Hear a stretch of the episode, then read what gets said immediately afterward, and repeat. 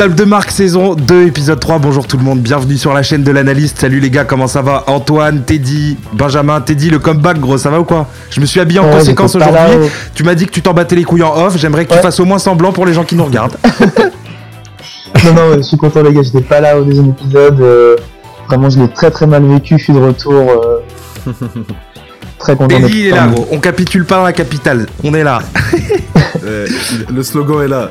Le slogan est là Antoine, Ben, comment ça va Antoine, euh, Antoine euh, tranquille, toujours le même décor, toujours, en forme toujours comme jamais, en forme comme jamais, toujours le même décor, un bon micro, on est là, pareil pour faire une bonne émission. Gros. Bon bah nickel Ben, comment ça va le gourou, le gourou du média? Moi, ça va toujours, la stabilité, euh, aussi régulier que Stephen Curry sur ses trois points, sauf euh, quand Matisse Saibul euh, ne défend sur lui. Enfin bref, je suis chaud pour cette nouvelle table de marque. Nickel, nickel, nickel. Bah écoutez les gars, je suis super content de vous retrouver. Je vous balance un peu le, le programme du jour. On va commencer avec une petite surprise, puisque au moment où vous regardez cette vidéo, on a changé de logo. Il y a eu un reveal sur Twitter exceptionnel. Donc on va en parler vite fait. On va parler après les classiques, ce qui nous a marqué le mois dernier. On va faire un petit passage course au trophée. On va parler du, du trophée de MIP ce mois-ci. Euh, ensuite, un quiz. Où là, vous allez vous la mettre. J'ai préparé un sujet. J'espère que vous êtes prêts. En, calé avec l'actualité en plus. Donc, euh, donc il y aura pas de, y aura pas de, d'excuses. Après, on se fera un gros débat. Un peu, on a changé le format. On, s'était dit qu'on avait envie de, parler aussi un peu de playoffs, etc. On, donc, on va faire plusieurs euh, retours sur des, sur des, des campagnes de playoffs. Donc là, en l'occurrence, aujourd'hui, on va faire sur les playoffs de 2019. euh, parce que c'est encore assez frais dans nos têtes, mais c'est assez vieux pour qu'on puisse en parler, parce qu'il y a eu plein de dingueries, etc., etc. Et la pièce, euh, la pièce maîtresse de cette émission, le- de cette émission, pardon, le 5 majeur à la fin, là, c'est là où on sort le cerveau, on le pose sur la table et là on fait que s'insulter. Antoine, tu pues la merde, etc., On est là que pour etc. ça, quoi. On est là que pour ça. Euh, on, va, on va changer, cet épisode on change, t'inquiète pas. Donc, euh, donc voilà, bah les gars, on est parti. Euh, nouveau logo, nouveau logo, ça fait plaisir. Bon, on n'est pas fou. Au moment où on enregistre cette vidéo, euh, le reveal n'est pas sorti, mais au moment où les gens nous regardent, le reveal est sorti. C'est ça, c'est ce qu'on appelle de l'organisation. Euh, ça fait plaisir. Un peu de couleur, changement de tracé. On part sur un truc un peu plus moderne et tout. Vous en pensez quoi, vous, de, de ce Ben Vas-y, en tant que gourou du, du média, je suis obligé de commencer par toi. Je suis obligé de te lancer sur le sujet. Je pense, que, je pense que ça me tient plus à cœur que la plupart des autres gens parce que ce premier logo, c'est celui que, euh, qui était là il y a trois ans, quasiment, euh, quand j'ai commencé, quand j'étais tout seul, que c'était un petit blog, etc. Et bah, là, c'est cool parce qu'on a un nouveau logo qui est déjà super, euh, super boulot de notre euh, présentateur euh, slash graphiste Hugo. Et, et puis bah voilà, ça vient avec plein de, de nouveautés qui seront annoncées en même temps. Euh, je suis fan de la nouvelle identité et puis ça colle à notre projet parce que maintenant c'est plus mon projet mais c'est notre projet. Donc euh, je suis en Macron là. Euh, Mais, euh, Il prépare- là, il prépare euh, mai 2022 comme jamais là. mais ça fait super plaisir d'avoir ce truc et euh, euh, un peu de changement ça fait jamais de mal. Donc j'espère que les gens qui regarderont la vidéo aimeront le nouveau logo et euh, que bah, les autres gens aussi et que vous continuerez à nous lire, à nous regarder avec cette nouvelle ident- identité qui nous colle mieux pour moi en tout cas. Carrément, carrément. Puis c'est vrai qu'en plus c'est assez cool parce que même si c'est techniquement moi qui l'ai fait, on l'a un peu fait tous ensemble. On a fait plusieurs essais, on s'est dit ah celui-là il est bien, celui-là il est un peu moins bien, pourquoi, etc. Donc euh, donc il y a eu euh, il y a eu plusieurs plusieurs essais et tout et euh, moi franchement c'est le reveal qui me fait plus kiffer qu'autre chose. Vraiment le, le, reveal me fait kiffer de ouf. Et ouais, le petit changement d'identité aussi, les gens le verront au niveau des des posts Instagram, etc. On a revu on a revu tout, le site aussi. Ben qui est en train de taffer dessus. Et au moment où on parle, et, euh, et voilà, Teddy, euh, Teddy, Antoine. euh, en plus, c'est celui que vous kiffiez le plus, vous trois là. Dans les plusieurs propositions qu'on a eues, vous trois, vous étiez unanimes sur le sur le 2. Enfin, sur le 2, sur Ouais, celui-là, quoi. Ouais, pour ma part, vraiment, c'était euh, celui que je préférais. T'as vraiment fait un, un très très beau taf, Hugo. Puis comme comme tu disais, euh, on a tous un peu euh, plus ou moins devant participé euh, à ce logo, à, à, voilà échanger dessus. Euh, on est très très fiers. Enfin, en tout cas pour moi, je suis je suis très fier de, repartir avec euh, cette identité. Ouais, comme comme a dit Ben, qui nous colle un peu plus euh, un peu plus à la peau. J'ai hâte de voir les réactions surtout de, la communauté et puis puis vraiment que tout le monde s'imprègne de, ce logo, que que l'analyse ça soit vraiment défini par par cela et puis, surtout hâte de voir la mise en place de tous les nouveaux projets. Voilà, nouvelle année, on arrive, on arrive. Il y a des très, nouveaux très trucs fort, qui ouais. arrivent, il y a aussi des nouvelles têtes. C'est ça. Il y a des, il y a des nouveaux trucs, il y a de la nouveauté ouais. qui va arriver dans la, On dans la tout. maison. Et, euh, et non, ça fait plaisir. Et du coup, pour qu'on explique un peu le, le logo vite fait, euh, c'est, c'est qui, qui prend le lead ou je le prends? Qui, qui, qui veut l'expliquer un peu le logo? Antoine É- Écoute, Ou euh, Ben, vas-y. pour expliquer rapidement, juste euh, déjà visuellement parlant, euh, c'est un L et un A, en fait, euh, avec un petit apostrophe, c'est le truc blanc au milieu. Et du coup, c'est pour euh, l'analyse tout simplement. Mais les gens, ils voient un peu ce qu'ils veulent, parce que je sais que Teddy a une interprétation un peu particulière du truc. Donc, bref, euh, les, les gens qui, euh, qui voient le logo, n'hésitez pas aussi à nous dire en commentaire euh, ce que vous voyez dans ce logo, parce que je suis assez... euh, assez intéressé ouais. parce que il y a plein d'avis différents quoi. Mais ouais, de base c'est un L, un A et puis surtout c'est un truc euh, c'est du vert parce que on, on veut avoir ce côté un peu euh, tech, un peu euh, novateur, nouveau média, parce que c'est ce qu'on est. Et puis, euh, puis voilà. Après, pour les spécifications un peu visuelles, je sais que c'est toi qui sais, Hugo. Euh, mais, euh, mais ouais, pour moi, c'est surtout ça, quoi. Ouais, non, mais c'est vrai que c'est vrai que ouais, nous on voyait, moi je voyais pas trop, euh, enfin au-delà, peut-être parce que je l'ai fait aussi, j'ai passé beaucoup de temps, donc. Mais c'est vrai que t'es dit, toi tu me disais que tu voyais euh, comme, euh, enfin comme c'était vu du de- d'au-dessus, un mec qui crosse un autre gars et un mec Mhm. qui défend. Ouais.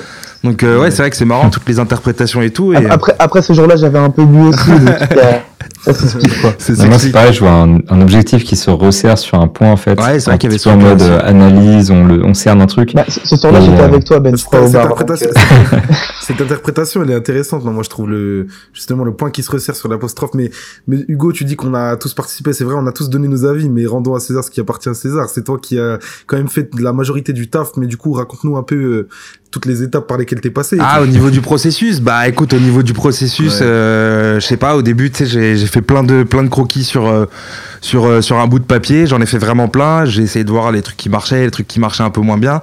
Compliqué en fait. On voulait, on savait qu'on voulait faire un truc avec des lettres et pour mettre en avant des lettres. Et euh, compliqué en fait de faire des combinaisons de lettres qui n'existent pas déjà, tu vois. Genre euh, le truc le plus évident que je peux vous donner, c'est par exemple, et ça nous concerne, tu vois, genre le LA des Dodgers qu'on voit sur toutes les casquettes New Era des, des mecs qui savent même pas ce que c'est que le baseball, tu vois. Et tu sais, c'est cette combinaison, cette combinaison par exemple avec le L et le A, tu vois, c'est un truc qui est vu et revu et sur plein de logos différents, tu vois. Donc c'est ça aussi qui était un peu compliqué de trouver un, un truc qui marche avec une combinaison de lettres et tout. Et euh, et après, je savais que je voulais un truc plus ou moins, sais, que ce soit à la fois droit, mais qui ait des côtés un peu arrondis, tu vois, un peu smooth, et que, tu sais, il y a un- quand même un petit côté tranchant, etc. Et, euh, et là, tu vois, ce que j'aime bien, c'est qu'il y a aussi ce côté symétrique, donc, tu vois, ça fait vraiment... euh, bah, on a un média, tu vois, on est censé être neutre, on est censé être, tu vois, équilibré et tout. Et justement, le fait qu'il soit incliné à 45, il y a un peu ce côté, il est en lévitation ou en équilibre, et je trouve que bah, ça transmet parfaitement ce côté, tu vois, média qui est censé être euh, euh, ni trop d'un côté ni de l'autre. Et puis il y a ce truc euh, de l'apostrophe où on se recentre sur ce qu'il y a au milieu. Donc, euh, donc non, non, c'est vrai que moi je suis assez content de, de ce logo, franchement. Et moi je vous dis, je reviens. De toute façon, les gens ils le voient euh, au montage. Là, je vais, je vais le mettre, mais le, le reveal, euh, le reveal, je trouve qu'il casse des dents. Et, euh, et- Ouais, le reveal est exceptionnel. On a, on a tout donné là, enfin, tu as tout donné là-dessus et euh, je pense que ça fait très euh, teasing. L'an- L'analyste devient une production hollywoodienne en 2022, quoi. Exactement. Donc, euh, donc voilà, non, on voulait parler quand même un peu du, un peu du nouveau logo pour, euh, pour commencer parce que bah voilà, c'est important et tout. Et puis les gens, euh, bah, les gens vont avoir ça pendant, pendant un très bon moment. On espère pour toujours euh, à partir de maintenant. Donc, euh, donc, euh, donc voilà. Euh, et puis ouais, comme a dit Teddy, Ben, tout ça, n'hésitez pas à nous balancer vos vos avis, ce que, le logo vous inspire, etc. dans les, commentaires. Les gars, on va parler un peu de basket, on va passer à ce qui nous a marqué le mois dernier. Euh, Il y, a eu- il y a eu pas mal de trucs là depuis, la dernière fois. Euh, qui, veut commencer Euh, Tiens, vas-y, Teddy, toi, t'as as un truc qui t'a marqué, euh, même sur les deux derniers mois, si tu veux, parce que ça fait, ça deux mois que t'étais pas là. Ouais, alors, je parlais d'un truc qui, tombe peut-être un petit peu à l'eau euh, avec le Covid et tous tous ces joueurs qui, qui montent à l'appel. On Mais, enregistre euh, le mais 12 je voulais, décembre, euh, je précise pour les gens, parce qu'il y a oui, toujours des jours de je- décalage. Donc si c'est plus d'actualité ou trop vraiment. euh, Non, je, je, je vais pas parler de Kyle Kuzma qui, qui est testé positif, même si ça me tient énormément à cœur, mais je vais plutôt parler voilà, de, de, des Bulls et de, du démarrage d'une saison qui est quand même, euh, qui est quand même assez fabuleuse, euh, avec euh, effectivement, comme on sait, plein de, plein de nouveaux joueurs. Euh, J'ai l'impression de voir euh, ple- plein de gars revanchards euh, qu'on a dalle en fait. Et, et je- surtout en particulier Demar, Demar DeRozan, euh, Zach Lavine qui, n'a jamais connu euh, aussi euh, de la, gloire euh, collective. Vucevic qui, qui effectivement enfin joue le, le haut du tableau. et tout cela mis ensemble, en fait j'ai l'impression d'avoir d'avoir une équipe qui s'entend vraiment bien collectivement, qui crée un spectacle aussi assez assez fou. Je m'interroge toujours sur sur le fond du banc et je le trouve un peu juste et puis aussi sur une continuité jusqu'à la fin de la saison. Mais, mais pour le coup, il y a plusieurs darlings à, à l'est avec les Wizards, avec, avec effectivement aussi les Cavs. Mais Chicago, me, enfin, en tout cas, les Bulls me font bien kiffer de, dans ce début de saison. C'est peut-être le fait aussi que c'est une franchise historique, non qui te, qui te hype encore plus ouais. Bah, sur, Surtout que moi, j'ai jamais été un, un, très très grand fan de, des Bulls, même de, de D-Rose pour le coup. Euh, et, et c'est peut-être la première fois où je me dis, est-ce que je m'achèterais pas un petit maillot de, des Bulls? Et là, tu prendras, tu prendras un maillot de qui là? C'est intéressant ça. Tu prendras voilà, un maillot de qui? Parce que là, il y a du monde là. Ah, c'est ça. J'anticipe, bah, il dirait des Rosanne. Euh, non, je prendrais, je prendrais peut-être, euh, peut-être euh, Zach ou peut-être, euh, peut-être pas Lonzo. Ouais, peut-être Caruso. Caruso, un ancien de la maison. Caruso, parce qu'en fait, euh, en fait, euh, genre, je me reconnais en lui, quoi. Un petit peu. non, pas du tout. C'est la, la calvasse ou c'est Ouais, le côté. Euh, c'est la calvasse, non, pas du tout. C'est, c'est le côté. Euh, il me semble qu'il a joué quelques années, euh, quelques belles années euh, en Californie. euh, peut-être pour ça aussi. Pas Lonzo, Ok. du coup, l'enfant du pays. Euh, non, j'ai quelques antécédents avec son père et voilà. Pour des raisons extra-sportives, on pourra pas aller plus loin euh, à toujours, ce niveau-là. toujours avec les, les balls, c'est toujours de réponse sportive. Antoine, euh, je vois tu rigoles, t'es parti sur quoi toi ce mois-ci? A quelque chose de moins drôle, gros. Je suis parti sur l'éviction de Kemba euh, des qui s'est fait écarter de la rotation. Alors on peut le comprendre parce qu'il s'intégrait pas super au projet. Euh, Kemba, quand il marque pas 20-25 points de moyenne, il est difficilement utile euh, dans une équipe, surtout dans une équipe où euh, les valeurs qui sont prônées, c'est la défense. Cela dit, moi je trouve que euh, c'est quand même assez sévère de l'écarter directement d'une rotation et je voulais mettre en lumière aussi son attitude extrêmement professionnelle, le fait qu'il a accepté la décision, Ah, le smile, hein euh, qu'il a... Bien ouais, bah...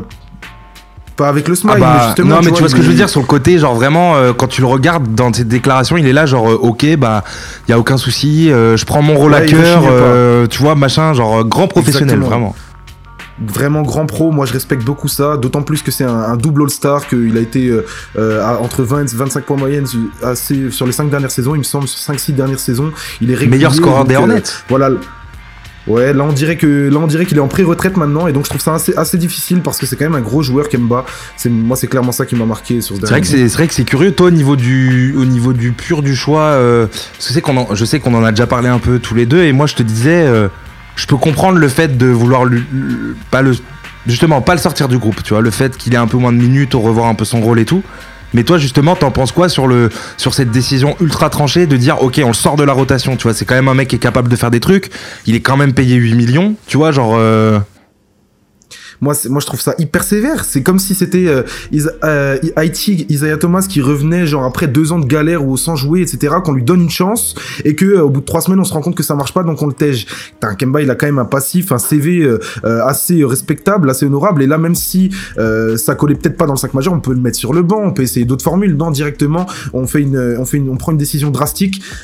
Peut-être que ça portera ses fruits, euh, mais voilà, moi je trouve ça quand même très sévère. Ouais, non, c'est clair, c'est clair. C'est vrai que moi aussi, je trouve ça, je trouve ça sévère. Mais bon, on verra, on verra ce qui va se passer pour Kemba. Il y a là, il y a le, le plus probable, c'est qu'il se relance dans une autre équipe, qui a un buyout, un trade, une connerie du genre. Donc, euh, C'est c'est le mieux pour lui. ouais. Ouais. Donc, euh, donc, on suivra tout ça évidemment. Ben, euh, Ben, qu'est-ce que tu nous avais prévu là aujourd'hui? Bah, moi, je parlais de, de l'enfant prodige pour beaucoup, Zion Williamson. Euh, depuis le début de sa carrière, on a peur de deux choses, de son poids et de ses blessures. Et là, en l'occurrence, ce qui se passe, c'est que il a tenté un petit peu un retour, il s'est rapproché du terrain, et beaucoup de gens ont parlé de ces images où il était complètement hors de forme. Alors, il y avait de l'abus parce que c'était sur des screenshots un peu dégueux des fois, et euh, les gens aimaient bien tirer sur, euh, sur l'ambulance. Voilà, mais Toujours a- hein, dans ces cas-là. Un peu comme avec Harden en mais- début de saison là. Ouais.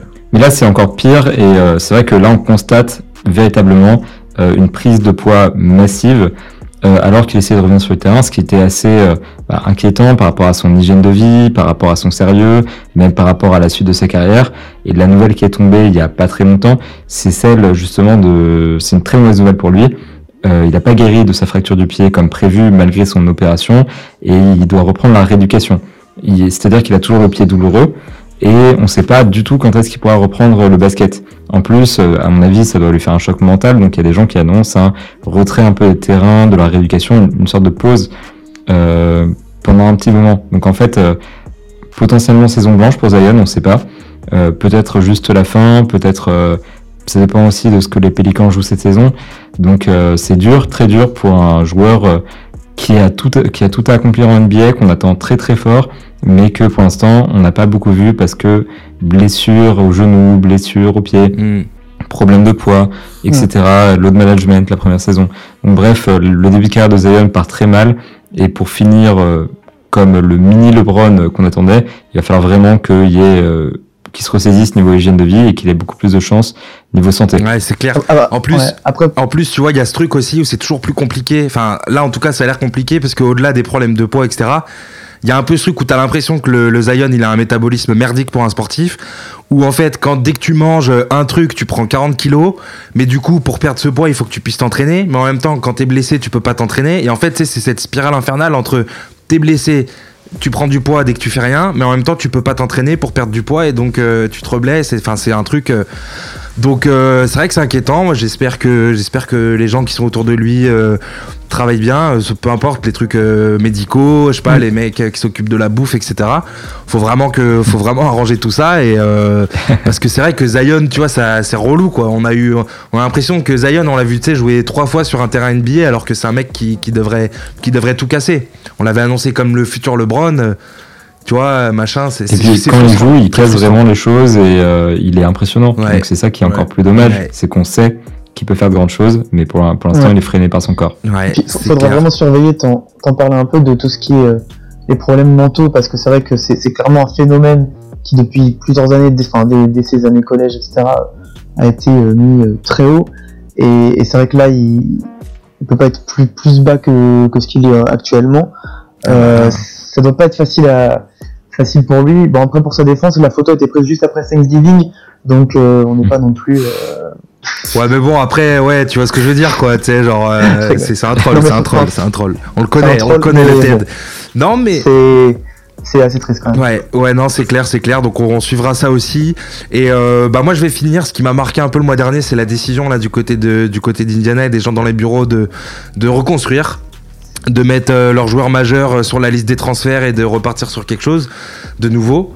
Pardon. Euh, je trouve ça assez étonnant en fait. Je trouve que ça matche pas trop avec la timeline de, de des Pacers. C'est-à-dire que là, t'as Rick Carlisle qui revient dans son ancienne franchise en début de saison pour remettre de l'ordre dans la baraque. Euh, qui est Rick Carlisle qui est quand même un bon coach tu vois qui, qui est capable de faire pas mal de trucs euh, cool. Là on a l'impression qu'il n'y a pas de fond de jeu. L'équipe est middle euh, et après c'est cet éternel débat où euh, est-ce que quand tu es une équipe middle est-ce que tu continues à être middle ou est-ce que tu reconstruis euh, pour être soit dans le top soit dans le bas pour avoir soit des bons choix soit être performant? C'est compliqué. Moi j'avoue que j'aime je suis pas trop euh, en fait, la NBA d'aujourd'hui ne, ne, ne, ne- n'est pas faite pour que euh, tu serves à quelque chose, entre guillemets, si t'es toujours au milieu. Ouais. Tu vois, genre ça, ça mène, ça mène à rien. Et euh, surtout, tu vois, les Pacers qui sont même pas forcément un gros marché, c'est difficile d'avoir de la hype autour de, de la franchise et tout. Donc, euh, je trouve ça assez curieux, mais en même temps, je suis excité de voir ce que ça va donner parce que il y a des moves à faire, il y a des Ben Simmons qui attendent à Philly, il y a des, il y a des, pardon, pas des CJ, des, des Damien Lillard qui demandent, qui demandent à ce que leur management se bouge, etc. Donc, euh, donc ça peut donner lieu à des, à des bons trades. Euh, Il y a la situation de Kemba et tout, donc euh, on va suivre, euh, on va suivre tout ça. Mais, euh, mais c'est vrai que moi, le truc d'épaisseur, ça m'a assez, assez surpris, dans le bon sens en fait, où je me suis dit bon bah c'est peut-être la bonne chose, tu vois. Mais je les voyais pas. euh, je sais pas pourquoi dans ma tête j'avais cette image de Indiana, non euh, régulier, on continue et tout. Donc, euh, donc voilà, on verra, euh, on verra ce que ça va donner. Et puis, et puis évidemment, on, tient, on vous tiendra informé sur, sur les réseaux divers et variés de, l'analyste. Les gars, on va passer à la course au trophée. Aujourd'hui, on a décidé de choisir le trophée de MIP, donc la meilleure progression. On a mis quelques gars de côté. Pour les gens qui sauraient pas trop comment ça fonctionne, j'explique, mais on met direct, à part tout ce qui est rookie et sophomore, ça va pas dans la course au MIP. On prend toujours des mecs qui sont au moins dans leur troisième saison. Et souvent, c'est des mecs qui sont dans leur 3 4 saison, quoi. C'est pas euh, des mecs qui sont dans la ligue depuis 15 ans. Mais euh, il y a deux trois garçons que je me suis mis de côté. Vous allez me dire, vous, qui, qui est votre gars, etc. Il y a du Jordan Poole, du Garland, du Tyler Hero, du Miles Bridges, euh, du euh, Dejounte Murray. C'est qui un peu là votre votre poulain là sur ces euh, sur ces deux premiers mois de compète euh, sur, ces, sur ces deux premiers mois de compète Vous avez vous avez un gars? Mais Écoute, je prendre le lead parce que je sais que je suis un peu le, j'ai le choix de Monsieur Tout le Monde, le choix un petit peu numéro un, le plus obvious. Miles Bridges, depuis le début de la saison, est clairement super impressionnant. Il y a une énorme hausse des stats. Il est passé de 13 points environ à une vingtaine. Euh, bon, une grosse hausse de temps de jeu aussi. Mais clairement, depuis le début de la saison, avec la Melo Ball, c'est l'homme fort des Hornets. Avec les blessures qui touchent l'effectif depuis un petit moment, avec PJ Washington qui est absent, la Melo Ball aussi, bref, le protocole Covid et les, petites blessures qui, déciment un petit peu les Hornets, il est vraiment super important cette équipe. Et euh, il a un impact phénoménal sur le collectif. Au-delà de, de ses stats, tout simplement, les Hornets sont pas une équipe top tier cette saison, mais quand ils gagnent, c'est beaucoup grâce à Miles Bridges. On se souvient de ses 32 points face aux Hawks, la fois d'avant les 35 points face aux Hawks, deux victoires si je dis pas de bêtises. C'est un joueur vraiment super important. Cette saison, il a, on sent qu'il commence à caresser ce potentiel de All-Star qu'on voyait pas forcément en lui dès le début. Du coup, c'est super impressionnant. J'attendais pas là. Donc pour moi, c'est le favori pour le MIP cette saison. Ok, c'est vrai que Miles Bridges, il euh, y a ce truc où, euh... puis tu vois, c'est ce que c'est ce qu'on se disait l'autre jour quand on en parlait en off. Il y a ce truc où c'est pas un joueur qui nous avait grave habitué, tu vois, à des cartons ou quoi. Il y a vraiment un côté explosion d'un coup, tu vois. Donc par exemple, euh, euh, bah, je sais quoi, je vais parler déjà de Tyler Hero parce que moi c'est le mec que j'ai envie de mettre parce que justement lui dans le rôle, tu vois, il, a, il a évolué, il est meilleur au niveau de sa sélection de tir, il, est, il, augmente les stats. Et euh, au niveau du pour le hit, tu vois, il a vraiment un rôle qui est, qui est, qui est beaucoup plus important que ce que c'était il y a quelques années. Enfin, il y a deux ans en l'occurrence, et même l'année dernière. Et euh, mais après, tu vois, peut-être justement la différence entre un Miles Bridges et un Tyler Hero, c'est que Tyler Hero, il nous a déjà fait des Tyler Hero, Hero Games. On l'a vu en playoff, on l'a vu en saison régulière faire des gros cartons sortis de nulle part. Après, il s'est pris un rookie wall quand même sur la, deuxième saison. Puis même le hit était vraiment moins bon et tout. Mais, euh, c'est vrai que du coup, euh, moi j'ai envie, d'aller sur Hero, tu vois. J'ai envie d'aller sur Hero pour, euh, les raisons que j'ai évoquées. Après, c'est vrai qu'il y a d'autres, garçons, c'est un peu compliqué. Au niveau du bilan, quand même, ils sont, ils sont tu vois, là, il y a un avantage quand même Hero par rapport à Bridges. Euh, qui ils ont un moins bon bilan je crois les, les Hornets ils sont genre en 14-15 un truc comme ça et le, le Heat ils sont en, ouais, en 14-9 Miles Bridges Oh, a pas Jim. Butler, Bam Adebayo, etc. quoi. c'est aussi ça le facteur en fait qui fait que il y a un gros débat cette année en fait. Parce que t'as le bilan, t'as les stats, t'as trop C'est d'éléments. clair. Mais du coup, tu vois, au moment de trancher, tu vois, c'est vrai que si j'ai deux garçons que j'estime à peu près, euh, tu vois, euh, plus ou moins à égalité, j'ai envie de récompenser le mec qui a le bon bilan parce qu'il y est forcément, surtout qu'on parle de mecs qui ont un rôle plus important. Et donc dans ce dans ce cas où t'as un mec qui a un rôle plus important dans une équipe qui performe, ça veut dire que c'est encore plus grâce à lui que l'équipe performe, tu vois. Tu vois ce que je veux dire, tu vois la logique. Donc euh, j'ai envie de j'ai envie de partir sur euh, sur Tyler Hero, mais euh, c'est vrai que la course au MIP là cette année, il y a j'ai l'impression qu'il y a beaucoup de candidats et Ouais. il y a beaucoup beaucoup de, de, de débats en tout cas sur ces deux premiers mois de compète. donc donc voilà, Ben, Antoine, Teddy, vous, vous avez c'est qui vos gars là, c'est qui vos poulains? Moi, ouais, je vais, je vais commencer Antoine, mais en tout cas, juste pour rebondir, Tyler Hero, je le verrais plus, tu vois, dans, dans un trophée euh, plus de sixième homme pour le coup. Bah là il joue starter depuis avant. plusieurs matchs. Après, il est, ouais, ça fait, ça Il, fait il est passé starter semaines qu'il est parce qu'il y a pas starter, mal, hein. et parce qu'il y a pas mal de, de, de blessures d'absence, mais, euh, mais euh, et puis parce que peut-être aussi les que lui on a, on a besoin, mais c'était plus dans, dans ce rôle-là du moins que, que, que je le mettrais. Et puis comme, comme tu l'as dit, on avait déjà vu de quelques belles performances. Mais c'est vrai que ça, il y a un contraste entre la deuxième année assez médiocre euh, du, du 8 en général et cette troisième année-là. Euh, mais en parlant justement de, bilan, parce que le candidat, euh, je serais plus directement avec Ben pour Max Bridges et, j'attends aussi une régularité parce que c'est vrai, c'est un titre qui l'année dernière avait été décidé assez rapidement, je pense cette année, vu la concurrence, il y, aura, il un peu plus de décisions, mais on parlait de bilan collectif. Euh, moi, j'ai deux gars du coup qui, qui, qui me font un peu pencher. Donc, tu avais parlé effectivement de Jordan Poole, à voir Mhm. aussi avec le retour de, de Thompson euh, comment comment ça, ça se conjugue. Mais, mais c'est vrai que ce gars fait vraiment vraiment kiffer et pour le coup sort de nulle part. Enfin, en tout cas, moi pour le coup, me me surprend, même si on avait déjà vu quelques quelques, quelques activités de ce genre-là, ça me surprend énormément, un peu comme Miles Bridges. Et un autre, alors je sais pas si on peut le mettre dans ce range-là de MIP, mais en tout cas par rapport au rôle qu'il prend en NBA, euh, même si c'est tout un collectif qui est récompensé, ça serait peut-être Jarrett Allen. Je sais pas ce que vous en pensez, mais moi pour le coup, il est assez régulier dans ses performances, euh, présent des deux côtés du terrain, très kiffant en, attaque, dans un, réel point d'appui. C'est pas la seule tour évidemment des, des Cavs. On parle pas non plus de lui en, en première Rome sur l'équipe, mais euh, mais voilà, je, je le mettais, je le mets dans le même range. Euh, par contre, Jonathan Murray, non, je, je le vois pas du tout MIP dans le sens où ce mec, ça fait prend 15 ans qu'il est en NBA, qu'il fait toujours euh, voilà cette irrégular- irrégularité monstrueuse qui aussi dans un trophée euh, dans toute une saison, euh, pour moi ne, ne correspond Juste pas. un mot, parce que je sais qu'il y a des fans des Spurs qui nous regardent. Moi, je crois au projet des Murray. Je vais pas m'étaler dessus, mais big up à des Murray. J'y croyais moi, il y dans a la deux course. ans. Voilà, genre je, je trouve que c'est pas le genre qui peut qui peut faire passer un. Alors peut-être dans un rôle moindre avec euh, une réelle star à côté, mais je crois pas du tout en première Pas en numéro. Mais ça c'est un autre débat. Ouais, c'est un autre débat. C'est un autre débat. T'as parlé un peu de, de Jarrett Allen, Antoine. Toi, il me semble que ton gars, il est au niveau des Cavs. Justement, mais après réflexion, au final, j'ai changé de, j'ai changé de gars, notamment parce que justement, je trouvais que je, de base, mon gars, c'était Darius Garland et j'attribuais probablement trop le- la réussite des Cavs à Darius Garland. Mais avec du recul, quand on regarde tous les apports euh, de Jarrett Allen, Devan Mobley, etc., je change de spot et je pars sur Tyler Hero, qui, euh, pour les arguments que t'as énoncés, pour moi, change de rôle, euh, assume un peu ce potentiel qu'on avait vu en première saison. Désormais, c'est clair et net que euh, c'est un homme providentiel du hit. Et là, moi, je trouve vraiment, faut, faut mettre en valeur le côté. Ça fait trois, ça fait trois semaines que Jimmy Butler n'est plus, là et que Tyler Hero, certes, il est toujours bien entouré. Il est toujours bien entouré, mais il tient le bateau. Il est régulier offensivement, euh, toujours en prenant plus de shoot en attaque et en étant euh, efficace. efficace et prolifique, quoi. Ouais, Donc, encore euh, plus efficace. Je crois les pourcentages euh, aussi ont un peu monté, il me semble, si je dis Ouais, pas de ouais, il, bêtises. est, il, est, il est meilleur au niveau des pourcentages en prenant plus de tirs. Donc, euh, et il passe de 15 à 20 points. Pour le coup, l'augmentation statistique, elle est palpable également. Donc, euh, donc ouais, moi je pars sur Tyler Hero, même si c'est vrai que Miles Bridges est un fort candidat. Mais de toute façon, les cinq mecs que t'as dit, Poole, Murray, Garland, Bridges et Hero, pour moi, c'est sont peuvent peuvent mériter. Bah surtout après on est on est qu'à deux mois de compétition donc il y a ce truc aussi où forcément euh, d'ici à ce que d'ici à ce que la saison régulière se termine il reste quand même euh, une bonne grosse moitié euh, de, de saison régulière. Donc euh, pour pour parler vite fait de Jordan Poole moi pour moi ce qui me bloque c'est qu'il est trop du coup enfin le le fait de jouer dans une aussi bonne équipe que les Warriors avec un mec aussi fort que Steph et tout tu sais genre ça fait que du coup on peut tu vois je peux pas euh, Je trouve ça Après- bizarre d'avoir cet argument pour, euh, pour Tyler, enfin pour euh, parce que Poole, Steph Curry porte Tyler vraiment la baraque tu vois. Alors qu'au hit il y a pas un mec comme Steph Curry. Ah.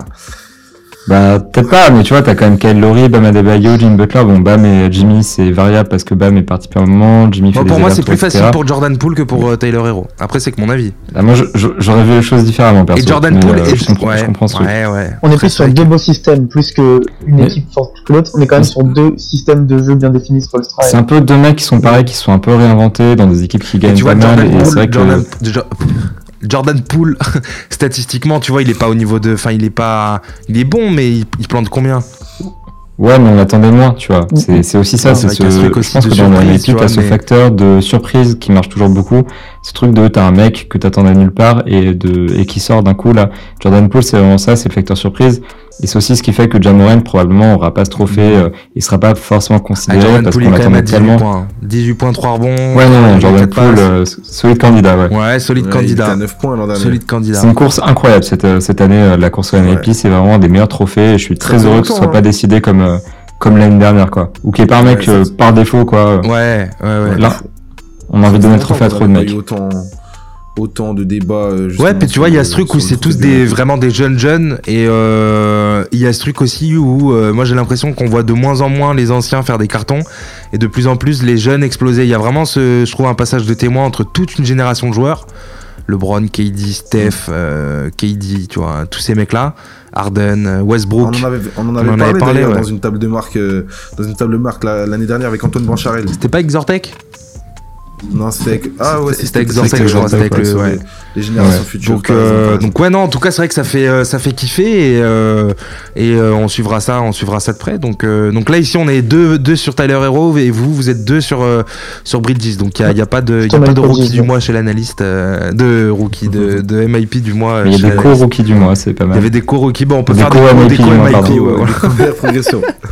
ok nickel très bien, et bah les gars, on va passer à la suite. Moi, je suis assez safe, je vais vous poser des questions et vous, vous allez vous foutre sur la gueule. On passe au quiz. Ok, donc on est parti pour le quiz. Antoine, Benjamin, Teddy, trois participants qui va gagner. Nouveau sujet aujourd'hui et nouveau format. La dernière fois, on avait fait un peu un truc où euh, vous aviez tous une minute pour répondre à, à- à plusieurs questions, etc. Et euh, bref, nouveau, Ouais, ouais, moyennement. Nou- hein. nouveau format aujourd'hui. nouveau format. Aujourd'hui, on va faire un, euh, une- un équivalent du juste prix. C'est-à-dire que je vais vous poser une question, il va falloir que vous me donniez des réponses, donc ça va être des chiffres. Il faut que vous soyez au plus proche de la vraie réponse, ok? Ok. Le thème du jour, vu que hier euh, Steph Curry s'est fait euh, éteindre par le prodige de Philadelphie, Matisse Table, on le rappelle, de 1 sur 9 à 3 points euh, contre, contre Matisse, 2 sur 5 contre les autres. Euh, quiz spécial Steph Curry aujourd'hui.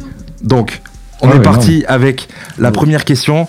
Euh, alors attendez, je fais n'importe quoi avec mes chronos, c'est compliqué. Ok, première question les gars, Euh, au bout des 10 secondes, vous envoyez, je vous dis 3, 2, 1, vous envoyez vos réponses, ok?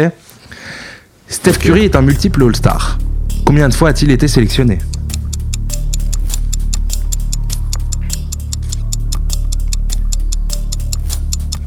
3, 2, 1, les réponses. Les réponses, les réponses. 9 pour Antoine, 8 pour Teddy, 8 pour Benjamin. C'est Teddy, et Benjamin qui prennent, euh, qui prennent le point. Il a été sélectionné dernier 7 moment. fois. 7 fois, donc vous êtes, euh, vous êtes les deux gars au plus Un- fois, ah sept merde. fois, ouais. Mais un point pour vous deux. Un point pour vous deux. Le but, c'est d'être le plus proche. Close enough. Close enough. Donc, euh, donc voilà. Un point pour vous deux. Question numéro 2. Stephen Curry a fait plusieurs fois partie des équipes All-NBA First Team. Combien de fois? C'est toujours du pif, ça personne s'en souvient vraiment. Ouais, je te jure. 3, 2, 1, boum, on envoie les réponses. 3 pour Teddy, 5 Oh. pour Antoine, 5 pour Ben. C'est euh, Ben et Antoine qui prennent le point. Il a été sélectionné 4 fois All-NBA First Team. Bah, c'est pas mal, Ah ouais, putain, euh, les est- gars. On est euh, tous, les gars, euh, on est tous bah, ok, bah oui, je suis Après, bon, ouais. Un point pour tout le monde. Un point, un pour tout le monde. Un point pour tout le monde. Ouais. On, on va faire des, des deux points pour les mecs qui prennent, euh, qui prennent le truc pile poil. Bon, euh, bon courage, hein, Oui. mais si jamais, faut, faut récompenser. Ok, question numéro 3. Le nombre de fois où Steph Curry a remporté le titre de joueur du mois de la conférence Ouest, du coup? Alors là, par contre, alors là, c'est très très random. Un indice, c'est peut-être un peu moins que ce que vous pouvez penser. 3, 2, 1, les réponses, boum. 11 fois pour, euh, pour Teddy, 9 fois pour Antoine, 13 fois pour Benjamin, c'est beaucoup moins, c'est 6 fois. Et donc c'est Antoine Ah, qui prend le puntos, 2 points pour Antoine, 2 points pour Ben, 1 point pour Teddy. Si, si je suis bon dans, dans, dans Quoi mes... Un point pour Teddy. 1 point ou 2 pour Teddy Bah, j'ai j'ai fait 3 Deux tout à l'heure. Hein. On est sur 2 Deux, je points. Non, non, ouais, gros, c'était... il a- deux, il a deux Teddy à points, il a deux. deux points. Ouais. il a Ah ouais deux points. Je suis comme Ben. Ah ok, pardon. Moi, deux deux, points, moi, deux deux points pour tout le monde. Ok. Deux points pour tout le monde. Le, le présentateur n'est pas très, euh, n'est pas très, euh, bref. Allez, Pas très affûté, ouais. question numéro 4. Sur la saison 2015-2016, quelle saison? En plus d'être MVP, Steph est le meilleur intercepteur de la ligue. À combien d'interceptions de moyenne tourne-t-il? Ok, moi je sais exactement. Ah ouais? Hmm. Ah si t'as le tout pile, c'est deux puntos. 3, 2, 1, on envoie les réponses. Boum. Oh putain, on l'a tous. Ah bah tous un c'est point. Et vrai d'ailleurs c'est pas, c'est pas de tout pile. Je donne pas de tout pile, c'est 2,14. Oh. Donc ils ont tous mis 2,1. Ouais. Franchement bravo J'ai fait au parce pif, que hein, sachez-le juste pour Moi aussi, info. j'ai fait au pif, mais c'est Bah, le- comme quoi le pif, euh, le, le- le pif fait le taf. 3 Jason. points pour tout le monde. Question numéro 5, il y a 10 questions en tout. hein. Donc euh, commencez à vous départager un peu parce que sinon on va être dans la merde. Question numéro 5. Le carrière high de Steph au scoring. Indice, c'était en saison régulière. Indice encore, c'était pas très longtemps. Compliqué ça. Ah, facile de ouf, tu vas t'en rappeler. 3, Ouais, moi, je l'ai, je 2, l'ai. 1, on envoie les réponses, boum. Putain, ah, il va y avoir un déçu. 62 pour Teddy, 62 pour Antoine, 63 pour Ben, c'est 62. Donc tout pile, donc vous prenez, Ah, euh, vas-y, un point tous les deux, parce que c'est un tout pile, mais vous êtes deux dessus. Vas-y. Ouais, ouais. Euh, c'était ouais 62 points, c'était contre le Blazers. C'était la saison passée euh, Ah, j'étais en si janvier. C'était le mois de janvier de Steph Curry où il était genre à, à, Ouais, cinq- c'était à 50 points de 40 moyenne. 50 points de moyenne, ouais. Donc euh, 46, je crois. 46, exactement. ouais, incroyable ce, ce mois de janvier de, de Steph. Mm. Euh, ça fait 4 points pour vous deux ou 3 Non, je sais plus. 3 4 On a- là, il y a 4-4-3 là. 4-4-3. Le compte, Question numéro 6. Son carrière high au rebond. Indice, c'était pendant les playoffs. Oh, Euh, difficile ça.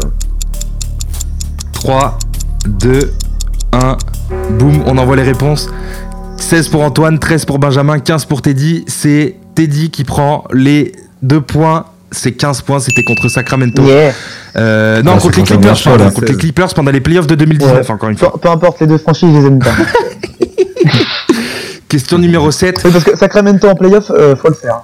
Euh, euh, attends, en playoff Non, On non, oui, non, c'était parce que c'était en 2019, donc contre les Clippers, contre la série Ah, incroyable où il y a eu le, match, là, la remontada et tout. Hmm. Question numéro 7, les gars, son nombre total de triple-double en carrière. Tout inclus, saison régulière, playoff, machin. Alors, je vais appuyer en fermant les yeux sur mon clavier. 3, 2, 1, boum, les réponses. 13 pour Teddy, 18 pour Antoine, 13 pour Ben, c'est moins, c'est 10 fois. 10 fois, donc c'est Ben Oh.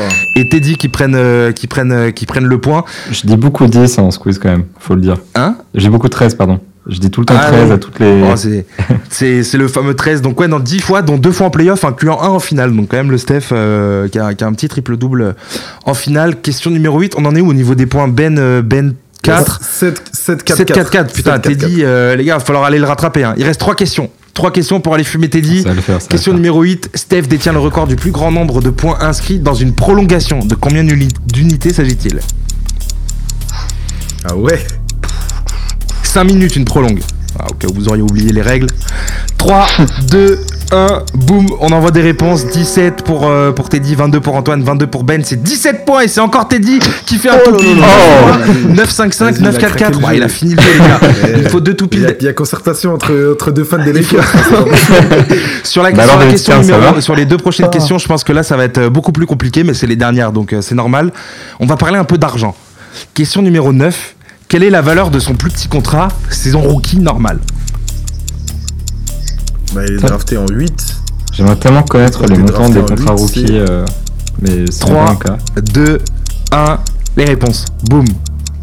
1,5 million pour Teddy, 4,1 pour Ben, 2,5 pour Antoine. C'est Antoine qui prend le puntos. Il était à 2 710 560 dollars.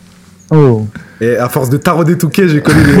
Le mode Bailey, tu vois le dis. Sa tête. Dernière question, les gars. Bon, du coup, là, Teddy, personne ne va pouvoir aller le chercher, mais c'est pour, euh, pour le fun. Question numéro 10. On va rester sur l'argent. Son total de gains générés par ses contrats NBA, en dollars évidemment, Oh, bon, bon, bon. n'incluant pas la saison actuelle et la saison prochaine. Des saisons quand même à 40 et quelques. Donc en gros, on- là on dit sa fortune. en attends, non, pas sa fortune. Donc attends, je, je vais, je vais relancer un chrono. Le, nom, le total de gains générés par ses contrats NBA. Donc l'argent qu'il a gagné avec ses Euh. NBA. Boum, c'est parti. Vous avez 10 secondes. Putain, peut-être beaucoup ça quand même. On va écrire un peu au pif encore. Hein. 3, 2, 1. Les réponses au pif. 410 pour Teddy, 480 pour euh, Antoine, 230 pour Ben. Vous êtes allés trop loin, les gars. C'est Ben qui est le plus proche avec 169 millions de dollars. C'est quand même une, Même moi j'étais loin, j'ai fait ce mettre qui est quand même 180. une très belle somme. hein. On va pas se mentir. euh, moi, je. Ah vous êtes allé loin hein, bien, quand même. Donc, Ouais, euh, ouais, donc ouais, voilà, bah, écoutez- les contrats je sais pas, ouais, 60 millions. Non, pas 60. 9, 7, 5 je crois c'est ça Ah là, il, a- là, il est payé 60 Non. millions là, sur les prochaines Non, saisons. non. c'était- 40, 40 et quelques, qui- presque 50. Ce qui est déjà très presque bien. 50. Ce qui est déjà très bien. Donc, euh, donc ouais, non, il est, il est bien. On s'inquiète pas trop pour les finances, euh, pour les finances de l'ami. Bah écoutez, bravo, bravo Teddy qui prend, euh, qui prend le quiz.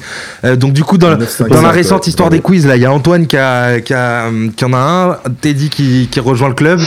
Euh, Ben, ça va gros hein. Je bats mon somme, je bats mon somme. Ouais, que- son seum pour des, pour des raisons extra-sportives qu'on ne peut pas mentionner ici, malheureusement, mais, euh, mais c'est euh, c'est la vie, la vie est injuste. Euh, magnifique les gars, et ben écoutez, on va passer à la suite. Euh, le gros sujet du jour, euh, c'est pas un gros débat, on va faire un, un retour sur les playoffs de 2019 parce qu'il y a eu pas mal de dingueries. Euh, on, va, on va faire euh, conférence par conférence, entre guillemets, on va voir un peu comment on bricole. Il y a des séries qu'on a mis de côté. On a mis beaucoup plus de séries de l'Est quand même que de séries de l'Ouest. En fait, à l'Ouest, il n'y en a qu'une. Et on va commencer par celle-là, les gars. Blazers Thunder. Et là, j'ai tout de suite envie de donner la main à Antoine, notre ami qui est fan d'OKC. Euh, Antoine, qu'est-ce que, qu'est-ce que, qu'est-ce qui s'est passé? Comment tu l'as vécu toi cette série? Et qu'est-ce que tu peux nous en dire de ce, Blazers Thunder? Ah, Déjà, je l'ai vécu en direct. Moi, je m'en souviens, je m'en souviens vraiment avant, euh, avant que les playoffs ne démarrent. Je suis totalement en confiance quand on tombe sur le, sur les Blazers en- qui sont troisième. Nous, on est sixième avec Paul George, euh, Westbrook, le couteau entre les dents après la saison dernière où on s'est fait taper par Utah. Euh, on a gagné quatre fois en saison régulière sur toutes les confrontations, donc euh, vraiment, j'y vais serein. Et d'entrée de jeu, on se fait, d'entrée de jeu, on se fait laminer sur les deux premiers matchs par un, par un Lillard exceptionnel, un McCollum très bien suivi, alors qu'ils ont pas Nourkic, ils ont pas Enes Kanter. On est censé euh, leur mettre euh, la tollée à l'intérieur et Steven Adams ne fait rien. Euh, on, on aura un, petit euh, un petit saut d'humeur euh, sur le sur le game 3, on va revenir euh, gagner ce match avec la manière et puis au final ensuite euh, euh, on, on va perdre les deux suivants avec Ce match en apothéose au Game 5, Lillard à 50 points, ce shoot au buzzer exceptionnel, Paul George qui, qui rage. Vraiment une série crève-cœur pour moi et qui aura euh, euh, la, le, démantèlement un peu d'OKC avec le départ de Westbrook puis de Paul George. Donc, donc voilà. Hein. Non, oui, c'est clair. Je trouve que le mot est archi bien choisi, le démantèlement, parce qu'il y a vraiment ce truc où vous vous faites exploser par un shoot incroyable là au buzzer de pris de loin de n'importe comment tu sais c'était on n'avait jamais vu ça. Et, et avec PG qui dit t'as toi bad shot, toi bad shot. ferme ta bouche monsieur ferme ta bouche qui a beaucoup beaucoup beaucoup fait euh, beaucoup fait réagir et tout. Euh, et ouais derrière il y a y a Paul George qui se barre avec euh, avec l'autre fou là aux Clippers. Et, et Westbrook du coup qui demande son transfert derrière. Donc vous avez quand même un an derrière où vous pouvez y croire un peu avec avec Chris Paul ça va, ça va en playoff et, tout avec Shai, tout ça, match 7 contre les, les Rockets, mais c'était juste un passage. Après. Juste, on connaît l'histoire, hein, Chris Paul qui se, qui se barre euh, du côté des Suns, euh, qui fera un magnifique run. Euh, Les gars, vous, euh, Teddy, Teddy, Ben, Blazer Thunder, qu'est-ce que, comment vous l'avez vécu? Dinguerie, pas dinguerie Bon, le, le Blazer, on est tous d'accord dessus, mais sur la série en soi?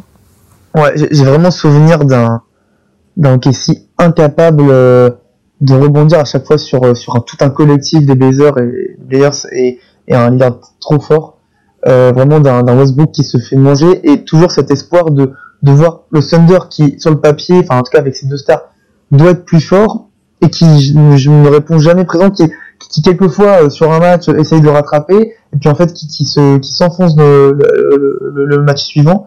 Euh, vraiment ouais, l'impression de, de voir enfin l'impression de voir vraiment euh, les Thunders absents, mais pas forcément les derniers moments de Westbrook quoi. Donc c'est ça, ça faisait deux, deux, deux euh, séries de enfin deux, deux années de playoffs où, où les deux n'arrivaient pas. L'année d'avant c'était contre le Jazz, il me semble que Casey perd. C'est ça. Et, et l'impression voilà que ça prend jamais, que pourtant qu'il y avait un, un, collectif qui paraissait un peu plus soudé que l'année d'avant, parce qu'on les clairement on les voyait favoris dans cette série mais que finalement, tout au long de la série, euh, on voit des Blazers bien plus forts, euh, bien plus agréables à voir jouer. Mhm. Moi, ce qui m'a, moi, ce qui m'a, ce qui m'a aussi fait kiffer, c'est toujours ce truc des rivalités là. Le Lillard contre Westbrook, on savait qu'il y avait un passif entre les deux et tout, et euh, et euh, mais je, pense Westbrook a tellement de détracteurs, ouais, de ouf. Et Westbrook a tellement de détracteurs que je pense que euh, beaucoup de gens aussi ont dû kiffer le fait de voir Lillard exploser la gueule de de, de, de Westbrook et, et d'OKC et euh, et, euh, et voilà. Non, mais c'est vrai que grosse grosse grosse série. Tu voulais rajouter un truc? Juste, je voulais, ouais, je voulais rajouter un truc pour moi. Tu vois, le, le, le, le shoot à la fin. Euh, il est exceptionnel, bien sûr, parce qu'il est pris de loin, etc. Parce que de très très loin. Euh, le, le side step, on s'y attend pas, on se dit mais qu'est-ce qu'il fait? Il reste 6 secondes, il bouge pas, etc. Mais en vérité, euh, si t'as vraiment regardé toute la série, ce shoot il est pas étonnant, parce que Lillard, il en, il en a lâché entre 10 et 15 des bombes de, de 10-12 mètres dans la série. Pas de si loin quand même. Raymond Felton, je te jure que c'est, je te jure que si. Ou et t'as, et t'as des séquences où t'as Westbrook, Raymond Felton, Paul George, mais vraiment sur tous les matchs, il, il, il ne monte pas dessus, tu vois. Et donc au final, on s'est pris la, la, la sentence ultime parce qu'on n'a jamais retenu la leçon et c'est presque normal. Ouais, après, après, en vrai, pour, pour ponctuer ça quand même, euh, j'ai envie de dire. Euh, on n'avait jamais vu ça. Et en fait, on, on, personne pouvait se douter qu'un mec serait assez fou pour prendre un shoot de cette distance-là pour, euh, pour un dernier tir, tu vois, quand il y a égalité, quand, quand tu, peux, que tu peux terminer la série dessus. C'est, c'est... À ce moment-là, quand il est à, quand il est à 47 points, qu'il a déjà lâché 10 à 12 bombes pendant la série, d'aussi loin, il, ça, moi, pour moi, Paul, Paul George aurait dû se rapprocher un peu. Certes, tu peux avoir la peur de la peur qui drive parce qu'il est totalement on fire. Et d'ailleurs, mais sur les séquences précédentes, euh, il, il, a, lâché des drives de fou. Mais euh, mais voilà, pour moi, c'est totalement le, le, symbole de la série en réalité. Et, et en plus, c'est d'autant plus grave qu'à 6 minutes de la fin, le Thunder mène de 11 points. Ouais, ouais, non, c'est clair, c'est clair. Mais en tout cas, grosse, euh, grosse série, les gars. On va passer à l'Est. Et, euh, et on va commencer avec la, la, série archi mythique, j'ai envie de dire, archi connue entre les Sixers et les Raptors, qui elle aussi s'est terminée par un shoot, un shoot qui fait mal. Euh je, vais en parler un peu au début parce que moi je l'ai beaucoup suivi, j'ai vu tous les matchs en direct et tout, dont ce, Game 7 euh, Game 7 de folie. C'est euh, j'ai grave kiffé parce que c'est une guerre de tranchées, ça se bat de ouf en défense, mais il y a quand même un Kawhi qui fait chantier. Euh, il y a les histoires autour d'Embiid, il y a beaucoup de drama je trouve autour de cette série. Embiid malade, pas malade, etc., etc. Et ouais des, des, des beaux matchs entre guillemets, alors difficile à regarder pour un mec qui aime qui aiment peut-être pas forcément autant le basket pour nous, tu vois, mais euh, mais euh, en tout cas, euh, en tout cas, nickel, nickel comme série. Et ce shoot de Kawhi, tu vois. Vous les gars, la série, avant de parler du, avant de revenir sur cette dernière action et tout, vous l'avez vécu. Déjà, est-ce que vous avez suivi un peu en direct, etc. Est-ce que, est-ce que, comment vous l'avez vécu vous cette série? Moi perso, j'ai regardé chez moi. Je suivais tout le tout le run de Toronto et puis même à l'époque, les Sixers, c'était quand même, une des équipes à suivre parce que c'était un peu les deux équipes du coup qui avaient fait euh, tapis. C'est-à-dire que à ce moment-là, tu avais le pari de Messi Ujiri de tu ramènes Kawhi Leonard euh, d'entre les morts chez les Spurs, dans l'espoir qu'ils viennent te en fait euh, qui viennent vraiment te sauver et transformer Toronto. Euh, tu ramènes Marc Gasol à deadline, sachant qu'il peut potentiellement partir après. Bref, tu prends énormément de risques, tu construis une équipe un peu what the fuck avec un nouveau coach, Fred Van Fleet et Pascal Siakam qui émergent. Euh, c'est un pari monstrueux de la part des, Raptors. Et côté Sixers, tu as le pari parallèle avec euh, Jimmy Butler, du coup, qui peut, se, qui peut se barrer à la fin de la saison et qui est un peu le pas le franchise player parce qu'il y a Joel Embiid, mais le leader quand même de ces Sixers. Tobias Harris est en fin de contrat également. L'issue des playoffs va déterminer la signature de ces deux gars-là. En fait, aussi, même si c'est c'est les moins importants. C'est c'est moins important, mais c'est aussi met des gros shoots, hein. il met des gros shoots sur cette série et, tout. Il met des, des gros systèmes et tout. Euh. Déjà à ce moment, tu vois, je, je me doutais que ce, cette série-là, ce serait le climax des playoffs et de la saison NBA, parce que c'était vraiment ce truc de quand on le regarde maintenant, on sait que ça a eu des conséquences monstrueuses sur euh, le basket, l'histoire du basket, l'histoire de toi plus que Pour toi plus que le shoot de, de Dame? Bah franchement, Parce que en fait, on, en parlait l'autre jour avec Antoine et ce que je disais moi, c'est que les Sixers aujourd'hui sont toujours debout. Embiid est toujours là. Bon, il y a des problèmes avec Ben Simmons, mais ça n'a rien à voir avec ça. Alors que le shoot de Lillard, il, démonte vraiment la gueule de la franchise de A à Z, le Thunder, tu vois. Oui. Euh, la, la grosse différence, c'est l'issue finale de la saison. Quand même. Oui, c'est vrai qu'à ce que euh, au niveau du au niveau le champion n'était pas euh, dans la série de l'Ouest, mais de, de l'Est. C'est cette série a transformé le Canada, Toronto, les Raptors pour toujours. Oui, parce que c'est vrai que si ce shoot rentre pas, enfin si les si les Raptors passent pas, oui, bah ils sont pas, ils sont le, déjà il y a un autre champion quoi. Forcément. Ouais, c'est ça. Bon après le, on en parlait euh, la dernière fois un petit peu en off et c'est un truc que j'avais zappé, c'est que ce shoot s'il rentre pas, il y a prolongation. Potentiellement il passe.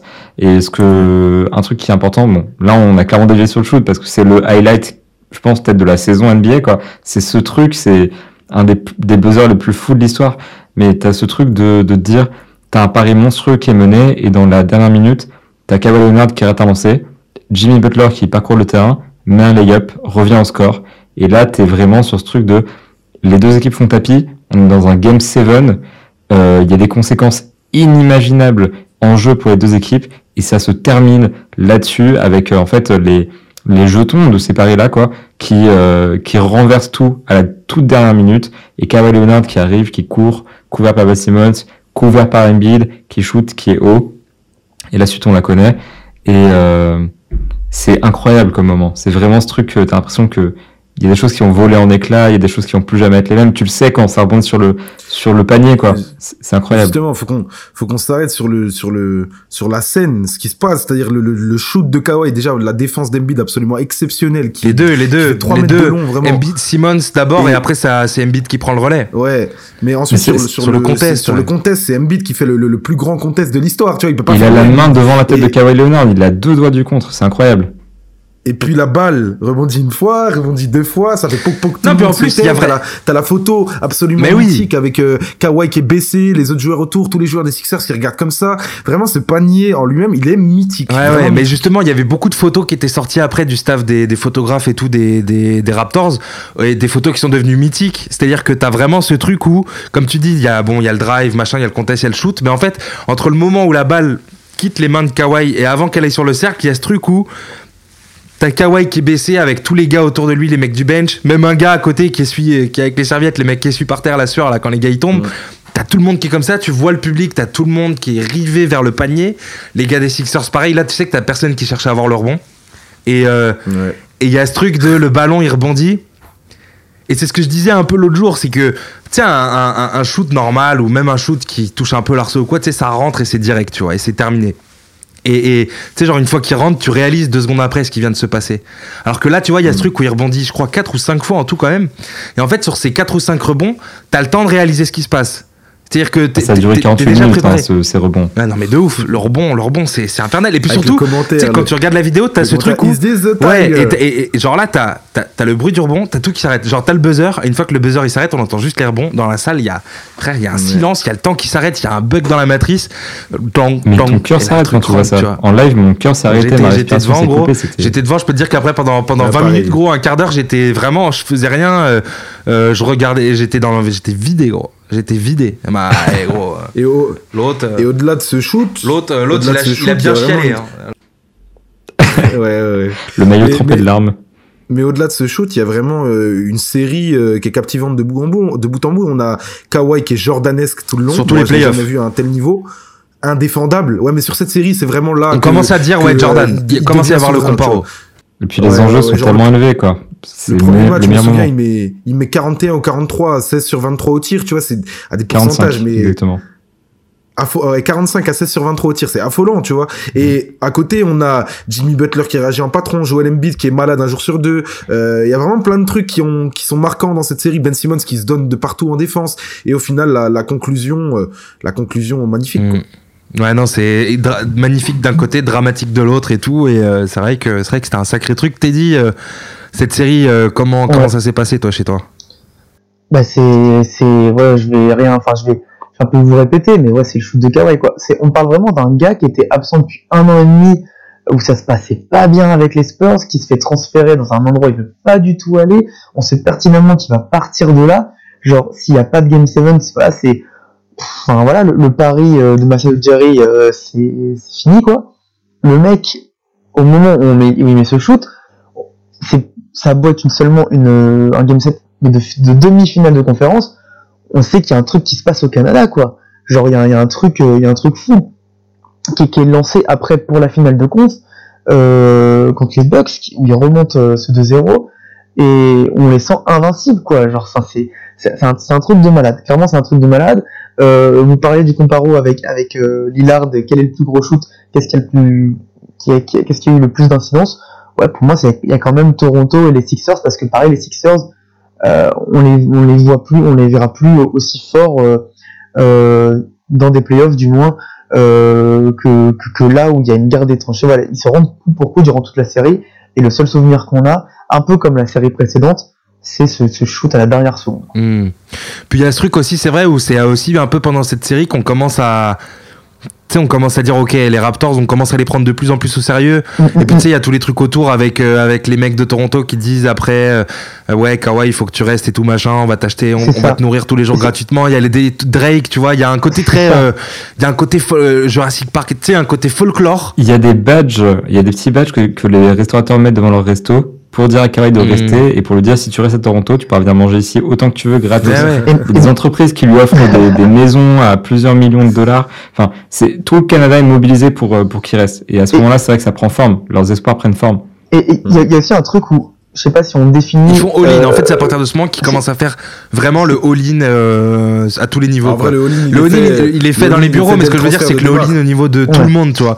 T'as l'impression que tout le monde fait Ouais. all-in et tout le monde veut en être aussi. Parce qu'il y a ce truc aussi où tu dis les restos, Drake, tout le monde, tout, tout le monde veut en être. Tout le monde veut, euh, tu sais. euh, À partir de là, le Canada est complètement derrière Ah, les Raptors. totalement. Ce moment-là a Ouais. fédéré tout un pays et puis même euh, aux États-Unis, euh, c'est c'est ce moment où les Raptors ont gagné genre une attention monumentale et effectivement le statut de quasiment favori pour le titre. Il y avait encore les, Warriors de l'autre côté.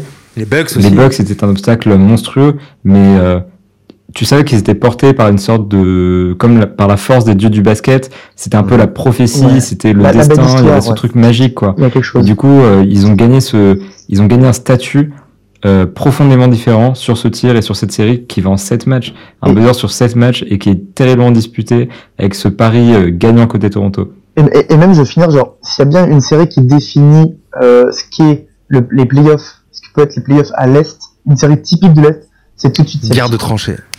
C'est- c'est- Il y, en- il y en a eu plein, évidemment, mais celle-là, quand même, euh, elle est assez folle. Ouais, c'est clair, des matchs qui dépassent pas les 80, 90, Ah ouais. 95 puntos. euh, Il y, des- y en a eu avec le Heat, la Pacers, etc. Mais je trouve que celle-ci, genre, dans l'histoire récente, enfin, si aussi les playoffs 2019, on les a choisis, c'est pour cette Moi, il y a un truc aussi avec cette série qui, je trouve, c'est une, c'est une des séries les plus intenses que j'ai pu voir. en termes d'intensité, de bordel dans, dans, dans le public, dans les deux, on a, on a quand même affaire à deux gros publics, tu vois, le Wells Fargo, tu vois, c'est les mecs qui sont exigeants et tout, et de l'autre côté, t'as as tout un pays qui est derrière les, les Raptors. Et, euh, et en termes d'intensité, de boxon, genre c'était vraiment cette série pour moi, c'était le boxon, tu vois. Et euh, mais non, voilà. Donc en tout cas, euh, Sixers Raptors, c'est vrai qu'il n'y a, pas grand chose, grand chose à dire de plus. On va revenir du coup sur les Raptors un peu plus tard, mais d'abord, on est obligé de parler de la série Bucks Celtics. Qui veut, qui veut. Toi, Antoine, je sais que ça t'a un peu pas marqué, mais mais tu t'en tu t'en rappelles bien quoi c'est le bon terme parce que euh, je, pendant cette année, euh, je suis vraiment à fond la NBA. Je regarde tous les matchs et j'ai un pote à moi qui me dit que lui, il met les Raptors en, en gagnant et moi, je mets les Celtics en finale NBA face aux Warriors. Et euh, toute la saison me donne un peu tort, mais lorsque Marcus Smart et Kyrie reviennent sur les playoffs, j'y crois beaucoup. Et d'ailleurs, il y a ce game one où les Celtics, bon, ils gagnent 4-0 contre les Pacers au premier tour et ensuite ils, ils sont contre les Bucks et ils, ils, blow out les Bucks sur le game one. Et vraiment, je m'attends à, à voir, ça y est, c'est l'avènement des Celtics sous Kyrie Irving qui dispute ses premiers playoffs avec Boston. Et puis en fin de compte, on a ce rouleau compresseur des Bucks qui se réveille dès le game 2 et les, les Celtics n'auront ne, ne, pas un seul espoir de, de, tout le reste de la série, tu vois. Kyrie ne réagira pas, Jalen Brown, Jason Tatum non plus. Et c'est ça qui créera aussi toute la discorde et le départ de, de Kyrie, tout ça. Ouais, non, c'est clair. Et puis, en fait, t'as ce truc de, on est en, en 2019 et c'est la saison après le départ de LeBron à Los Angeles. Et à partir de là, en fait, euh, vu que les Celtics euh, étaient monstrueux avec Jason Tatum qui avait complètement explosé, Jalen Brown qui faisait un super lieutenant, euh, Al Ford qui était euh, l'homme à tout faire, enfin bref, ce, ce bordel monstrueux, on voyait clairement, avant le début de la saison, les Celtics comme les favoris de l'Est. Et pendant la saison, ils nous déçoivent. Ouais, puis globalement, il y a ce truc aussi, on se dit que la conférence euh, Est n'a jamais été aussi open que, que, enfin, sur ces 10-15 dernières années, quoi. Ah, quand même. Ouais, c'est ça, bah, vu qu'il n'y a plus LeBron, c'est quelqu'un d'autre. Oui, mais ce que je veux dire, c'est qu'en gros, c'est beaucoup plus, en fait, avant, tu vois, avant ça, c'était toujours LeBron qui allait en finale. Peu importe avec les Cavs ou avec le hit. Mais genre, euh, du côté de l'Est, c'était LeBron. Ouais, Alors que là, de dire, tout le euh, monde peut, tout le monde a un shot, quoi, tu vois. Bah, en tout cas, ce sera pas LeBron, donc ce sera quelqu'un d'autre. Et à la base, l'élu, c'est les Celtics. Et en saison régulière, ils font quelque chose de dégueulasse. Il y a des problèmes en interne avec Kyrie Irving, etc. Enfin, bref, c'est la saison qu'on connaît. Par contre, à chaque fois qu'ils jouent contre une grosse équipe, que ce soit les Bucks, les Raptors, les Sixers, ils la battent. Et du coup, ils finissent avec un bilan général, euh, enfin, un bilan, euh, bon, j'ai plus exactement les chiffres, mais un super bilan face à ces équipes-là. Donc tu te dis, ça se trouve, en playoff, ils vont renouveler. Ils font leur premier match, euh, contre Milwaukee, ils leur mettent 22 points, et là tu te dis, il y a moyen. Après la série, elle est différente, mais euh, je suis d'accord avec Antoine sur ce truc de, on y croit en les fait. Celtics, quand les à Celtics ce sont quatrième. euh, les Et- Celtics sont quatrième. Donc euh, le classement à l'est, ça fait euh, Bucks, Raptors, Sixers, Celtics, le top 4. C'est ça, mais ils ont un super bilan contre les grosses équipes. 49-33 le bilan. Donc euh, En, plus, sur le Game One, pour moi, pour euh, en- encore plus mettre en exergue ce qu'on dit Ben et moi, et ensuite ce, ce, cet, effondrement, cet effondrement général, sur le Game One, t'as cette scène qui, moi, m'a tellement marqué, où Yanis, il monte au dunk deux fois, et alors Ford le contre deux fois, mais c'est des contres incroyables, c'est vraiment Godzilla contre King Kong, euh, comme je vous avais dit l'autre jour, et euh, à côté, on a Jalen Brown qui poste Yanis, euh, qui, qui postérise Yanis euh, sur une séquence offensive. Et sur ce game one, tu te dis vraiment, euh, les Celtics sont en place. Et au final, ils vont se faire, euh, ils vont se faire désintégrer. ouais, non, c'est clair. Moi, moi je, me, rapp- je me rappelle aussi que c'était le genre le, le, le retour quand en 2018 il y avait déjà eu un Bucks euh, Celtics Ouais. euh, incroyable la série avec euh, je, je me rappelle euh, comment il s'appelait euh, euh, Terry Rozier. c'est au Terry Rozier voilà Hum, qui- Terry c'est- contre Middleton. Scary Terry, Mm. c'était assez fou et du coup euh, on attendait aussi ce, ce, ce volume 2 avec avec impatience donc euh, ouais, ça c'est vraiment c'est il y a aussi il y a aussi un petit antécédent qui fait que euh, cette série là était était assez particulière Ouais, non, c'est clair, c'est clair. Mais du coup, euh, du coup, ouais, comme on l'a dit, euh, les Celtics, euh, les Celtics qui prennent le premier match, non, ou même pas, ou c'est un, si, non, où ils prennent un ou deux matchs. Si, Ils prennent le le, game game one, one. le premier match. C'est un 4-1 ou 4-2 Ils prennent le game Juste, one. c'est Un 4-1, 4-1. ouais. Donc ils prennent le premier match et après ils se font rouler dessus. Et euh, je me rappelle, tu sais, j'étais tellement euh, désintéressé à la fin et genre au début j'étais hypé, je regardais sérieusement et tout. ouais Euh, je me rappelle les deux derniers matchs, gros, je suis sur Call of à côté, tu sais, je jette un coup d'œil de temps en temps comme ça et Non, bas les couilles, tu vois. Genre je sais qu'ils sont en train de se faire exploser et que il y a vraiment ce truc où genre ok c'est fini, tu vois. Dès le game Ouais, 3, tu vois, j'y crois plus pour les Celtics. Exact. Quand il y a, quand il y a, quand il y a 3-1 et qu'il y a le game 5, moi je me dis voilà, il va y avoir réaction. Que, que. Et, et- et au- au- très rapidement, ils se prennent 15-20 points et au final, le Ouais, match c'est finit ça, à la mi-temps, il y a plus blowout. 15 ou 20, ouais, comme tu dis, et Voilà. euh, tu sais que c'est Ouais. terminé, quoi. Et puis ce qui est marrant aussi pour. Parce que euh, surtout que les donc Bucks avaient déjà cette c'est- qualité de. euh, quand il y a 15 points d'écart, c'est fini, les gars, vous reviendrez pas, tu vois. Il y avait déjà ce truc euh, chez Ouais, ouais, c'est clair. Il, il commençait à chauffer, à être plus une équipe défensive et tout. Mais ce qui est marrant, c'est qu'au premier tour de, de l'Est, parce qu'on a parlé d'aucune autre série, les Nets gagnent contre les Sixers, le Magic gagne contre les, les Raptors. Et là, tu sais Ouais. que c'est la mauvaise équipe qui a gagné et que c'est juste what the fuck. Quand les Celtics gagnent contre les Bucks, tu te dis, ah, est-ce que c'est un twist? Mais finalement, quand tu regardes ça avec du recul, c'était encore une fois juste un game one gagné par l'équipe qui n'allait pas gagner la série et qui n'allait jamais la gagner, en fait. Ouais, non, c'est Ouais, clair. Exactement. C'est clair. Du coup, tout ça nous emmène à la finale de conf de l'Est. Bucks, Raptors. Ça aussi, c'était une très très grosse série. Beaucoup de surprises, beaucoup de, de, de, de- d'aléas, enfin de, de renversements et tout. vous déjà, euh, au niveau, euh, à l'époque, si vous vous souvenez, au niveau des pronos et tout, vous êtes comment? Parce que on, on- on se dit quand même que chaque équipe est parfaite pour affronter l'autre et que de toute façon, si c'était pas les, les Raptors, ça aurait été les, les, les, les Sixers et ça aurait été valable aussi. Il y a vraiment ce truc où on a l'impression que chaque équipe est bien, est bien construite pour affronter l'autre. C'était quoi vos pronos, vous, à l'époque Si vous vous en souvenez, genre, euh, vous, toi, je sais que du coup, euh, Benjamin, euh, Antoine, tu mettais, tu mettais les Bucks, c'est ça? Je- Non, les Celtics, pardon, Non, ouais, donc les- c'était fini. Mais du coup, tu mettais qui? Ouais. Genre, tu, tu mettais qui tu... Sur, sur Raptors Bucks, au début de la série, je me dis, les Raptors sont vraiment l'effectif euh, idéal pour euh, former euh, le mur, pour euh, empêcher Yanis de pénétrer dans la raquette. Et je me dis vraiment que que c'est les Raptors qui vont sortir gagnants. En plus avec Kawhi, un Kawhi qui marche sur l'eau. Je me dis que que ce qui s'est passé avec les Sixers, ça a vraiment fédéré le groupe des Raptors et que ça va rouler contre les Bucks. Et les Bucks gagnent les deux premiers matchs, je change complètement. Je me dis ah ouais, les Bucks, non, personne personne peut rien faire contre le rouleau compresseur des Bucks. Les Bucks vont aller en finale NBA contre les Warriors. Ouais. Ouais, ouais, et en plus, ils prennent les deux, les, les... Ils prennent les Les deux deux premiers, premiers. Les deux ouais. premiers. Et après, euh, après Ouais. ça se complique. ouais. T'es dit, t'es dit, Ben. euh, Moi, moi, je me. Je me Toi, t'es je dit, tu que- devais être comme moi un peu. On s'était dit, bon, les, les Celtics sont sortis de l'Est. euh, voilà, c'est bon. En, C'est en fait, l'objectif est pris. je crois que, je crois que, encore une fois, genre, euh, je regarde cette série comme, comme un, un bon touriste qui aime le basket, hein, comme les Lakers euh, sont pas là, quoi. Donc, du coup, euh, je, j'ai pas forcément de pronostic. Mais pour autant, je me dis quand même que les Bucks, qui ont, qui ont terminé rapidement la série 4-1, par rapport aux Raptors qui sont crevés, qui jouent quand même, il n'y a pas une grosse rotation. Là, on arrive au playoff, euh, ça joue à, ça joue à 8. Et le huitième joueur, c'est, c'est Norman Powell qui est pas non plus, voilà, quoi. Donc, euh, donc il y a une toute petite rotation, je me dis quand même, et puis les deux premiers matchs me le confirment. Ok, les Raptors, c'est, c'est bien beau et tout. Mais quand même, les Bucks, je les vois quand même, ils me semblent favoris, même si mon cœur, il est, il est canadien. Mais je les vois quand même favoris, les, les Bucks.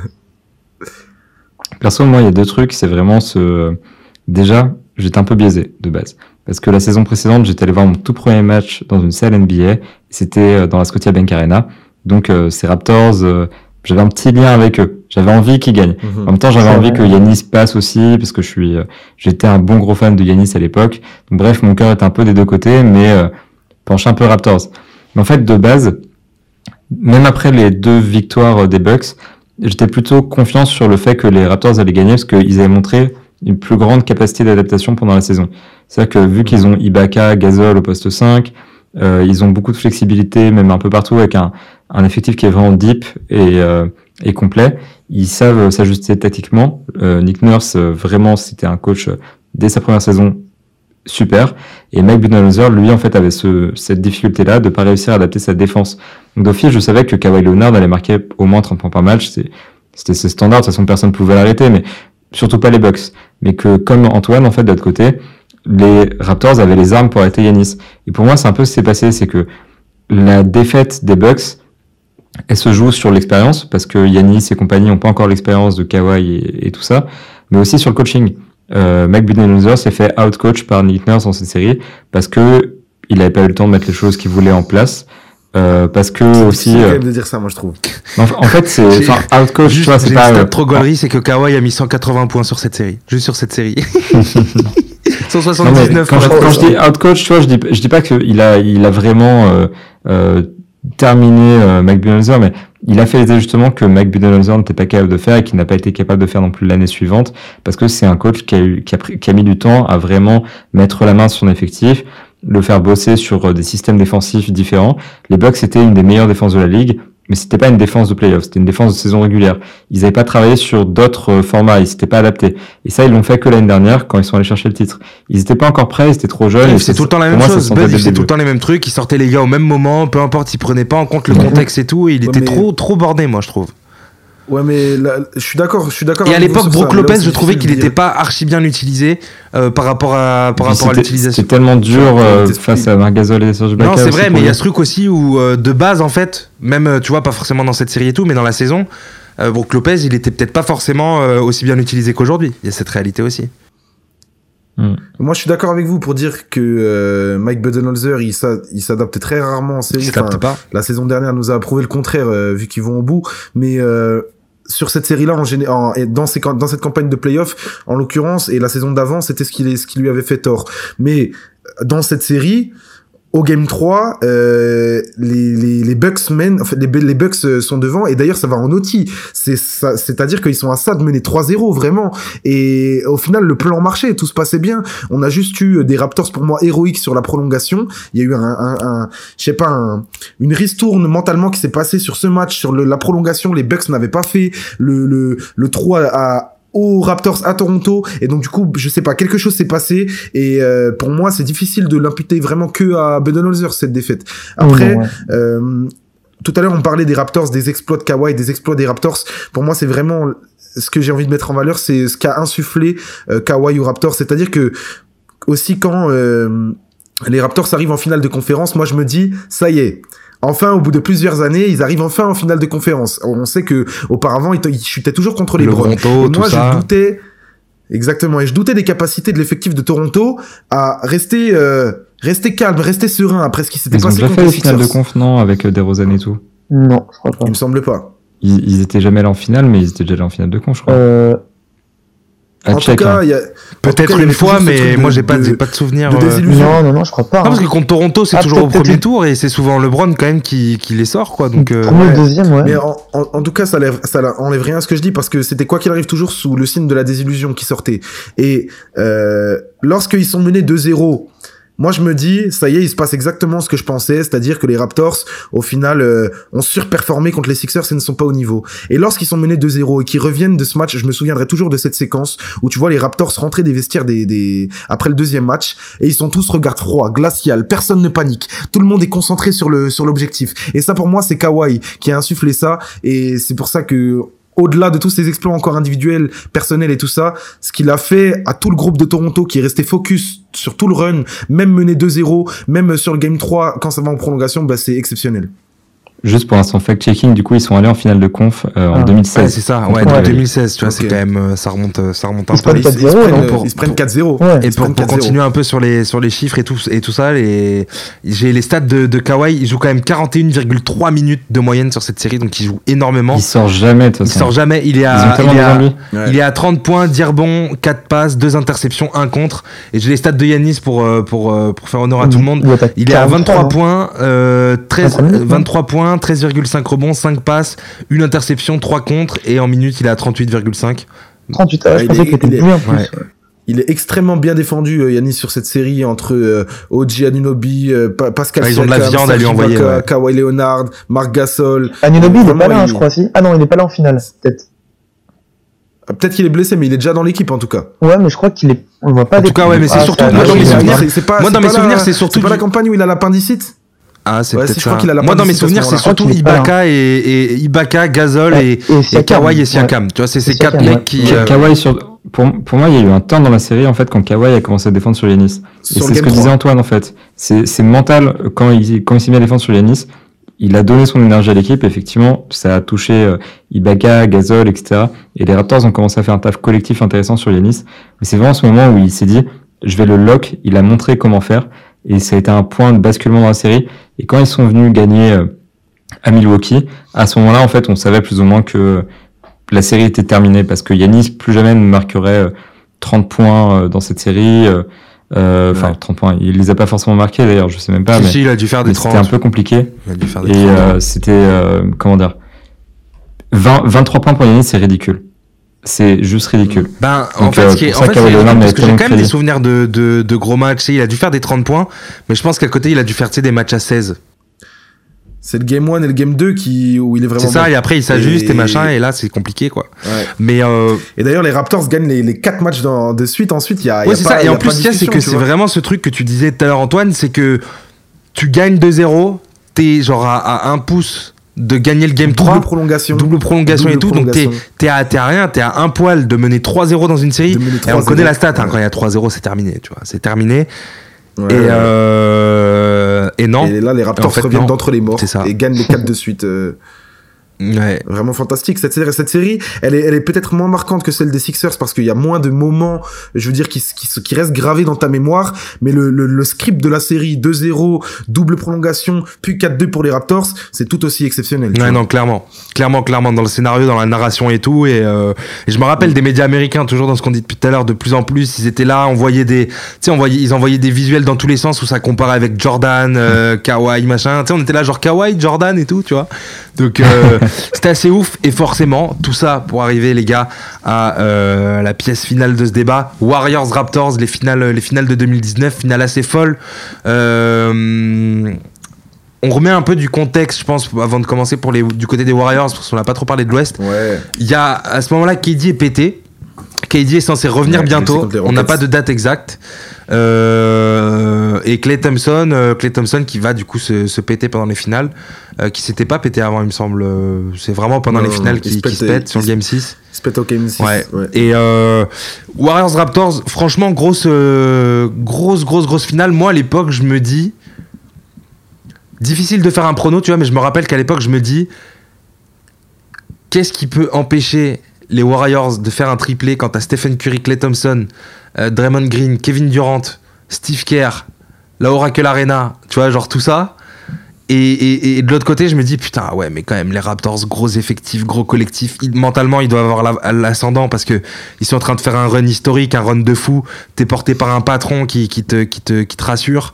Euh, et, et- Et puis il y a le truc aussi où tu te dis, les Warriors n'ont jamais été inquiétés de toute leur histoire, à part sur ce game 1 où Zaza Pachulia met, la cheville, met Ouais. le pied en dessous de la cheville de Kawhi et où, et où les Spurs mènent de 20 points Ouais. euh, face aux, Warriors de KD, Clay et, Steph. Et donc du coup, tu vois, il y a ce truc où d'un côté, t'as une équipe qui est en quête du triplé.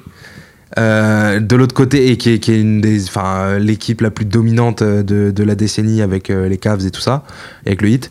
Et, euh, et tu te dis, putain, c'est quand même chaud. Et de l'autre côté, t'as cette équipe qui a vraiment la dalle, quoi. Tu vois, t'as l'équipe qui surprend tout le monde. Tu te dis, il Kawhi. Enfin, il y a vraiment ce truc où ils sont en train de faire un run de ouf.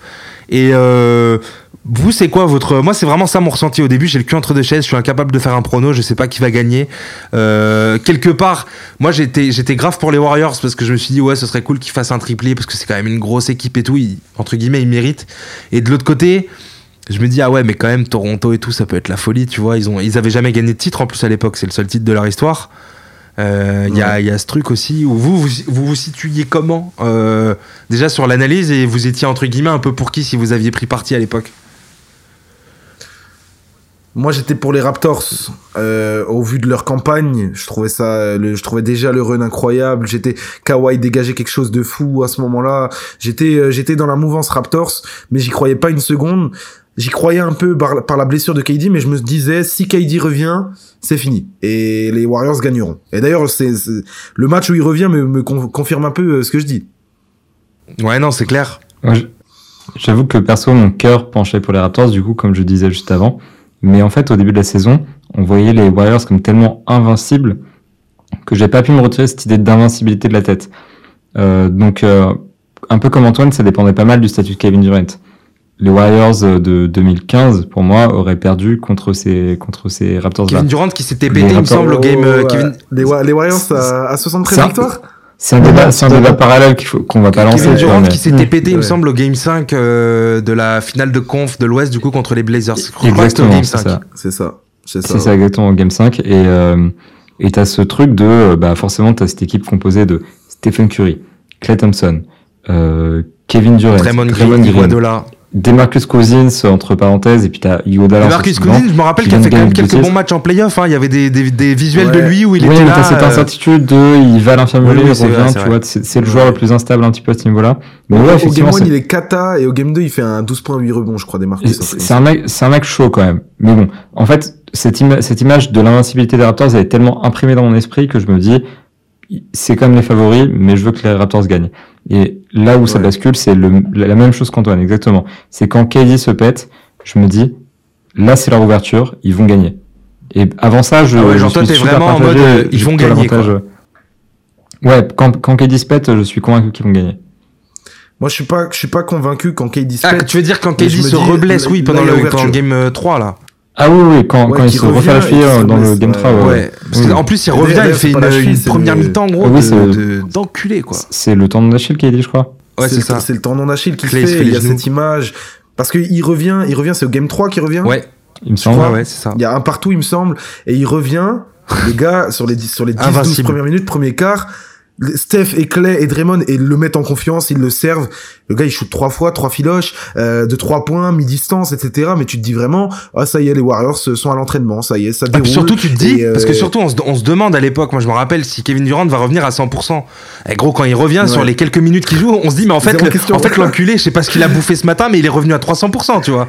Genre, Et c'est c'est Kawhi qui défend sur lui, c'est Kawhi qui défend sur lui, il met des filoches de l'antéchrist. Et tu te dis, non mais en fait, il a jamais été blessé. Et puis, à un moment, il y a Ibaka qui le défend, et il fait un truc, il fait un appui, un mauvais appui, et t'as ce, cette image où son mollet bouge, je sais pas si vous l'avez vu sur le Ouais, ralenti. ouais. Il, il y a un- une énorme vague dans son mollet, il tombe direct, les Raptors U, Sergi Ibaka dit euh, arrêtez de huer, et tu comprends que la blessure est sérieuse, et c'est là moi où je me dis, il y a une ouverture pour les Raptors, de- avec Van Vliet, euh, qui est, euh, Van Vliet, qui est le fils de Stephen Curry à ce moment-là, et Et qui vient lui-même d'être papa et qui est en feu depuis que. Il est en feu depuis que son, Et depuis que son, boss naît, et, euh, il est en feu Ouais, complet. ouais, ouais. Lowry sur la fin, sur le game 6, c'est Kyle Lowry qui fait gagner les Raptors d'ailleurs. Parce que Kawhi dira à la toute fin, euh, j'ai porté pendant le run, mais sur ce, ce match-là, c'est À pour 3 toi. points en plus, il envoie Mais voilà en les ficelles et en tout. plus, ouais. t'as ce truc euh, de justement face à Philadelphie, c'est l'exemple parfait du moment où, en dehors de la défense, les, euh, les mecs genre Van Fleet, Siakam, Laurie et tout commencent à disparaître un petit peu. Et Ouais, tu, ça tu dis, est-ce que Kawhi va réussir à porter ses gars jusqu'au bout s'ils sont en cet état-là?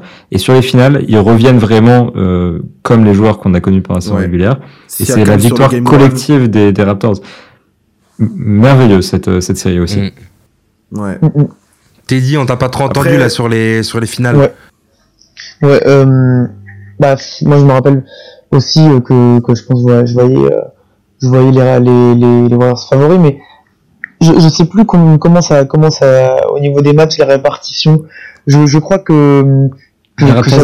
Alors les, les, les, les Warriors ont l'avantage du terrain et ouais après au niveau de l'ordre c'est ça. et en fait c'est- c'est ça et j'ai l'impression que dès que je vois les les, les Raptors gagner à Golden State c'est ça, ça a été euh, le déclic pour moi je l'ai eu C'est sur, avant c'est sur le game 1, non? C'est sur le game C'est C'est le le 1. game one, ouais. et là, je- et là je me dis Siakam de dingue. C'est ça. Et là, et là, je me dis, même si, bon, depuis le début, là, on dit que le Game One ne définit pas la suite des, des playoffs, mais pour le coup, on arrive en finale, les Raptors arrivent à gagner. C'est ça, c'est la barrière où ils arrivent à gagner. Enfin, les Raptors arrivent à gagner chez les Warriors. Et là, je me dis, wow, Mm. ok. Et ils step, Ok, on n'est pas prêt.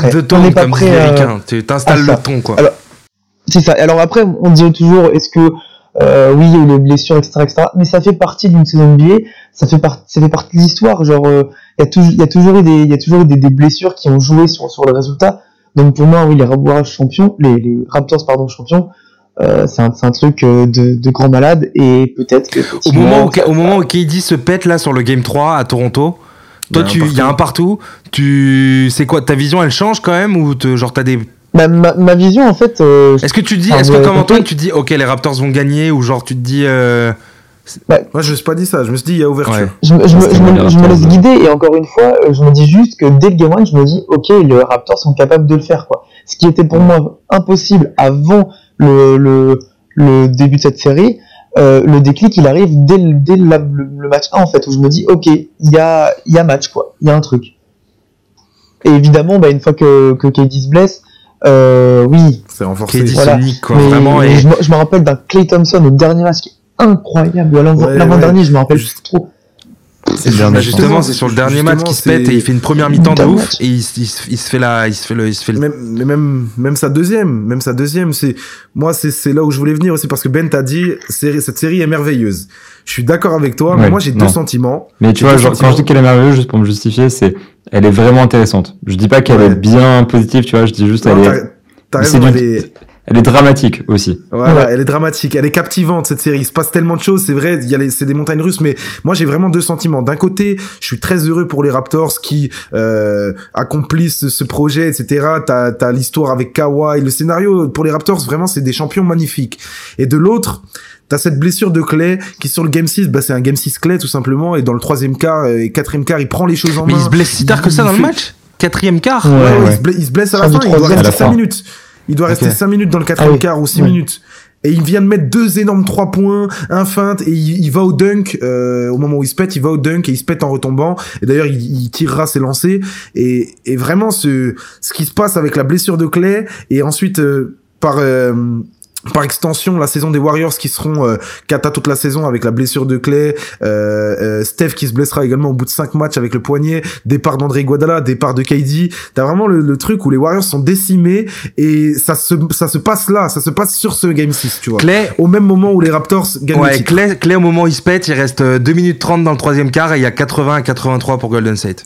Ok, ok. Donc c'est avant, C'est avant le quatrième, mais t'as vraiment ce truc où genre Il reste, joué il 32 reste 15 minutes, le minutes de jeu, tu vois. Et, euh, et genre il y a 3 points d'écart pour avantage Golden State. Donc en gros, tu vois, il y a, il y a égalité. Enfin, Le, gars était parti pour jouer euh, les 40, euh, quasiment toute la rencontre. Il était parti avec, euh, Ouais. là il était à 32 minutes, tu vois, il était parti pour tout jouer.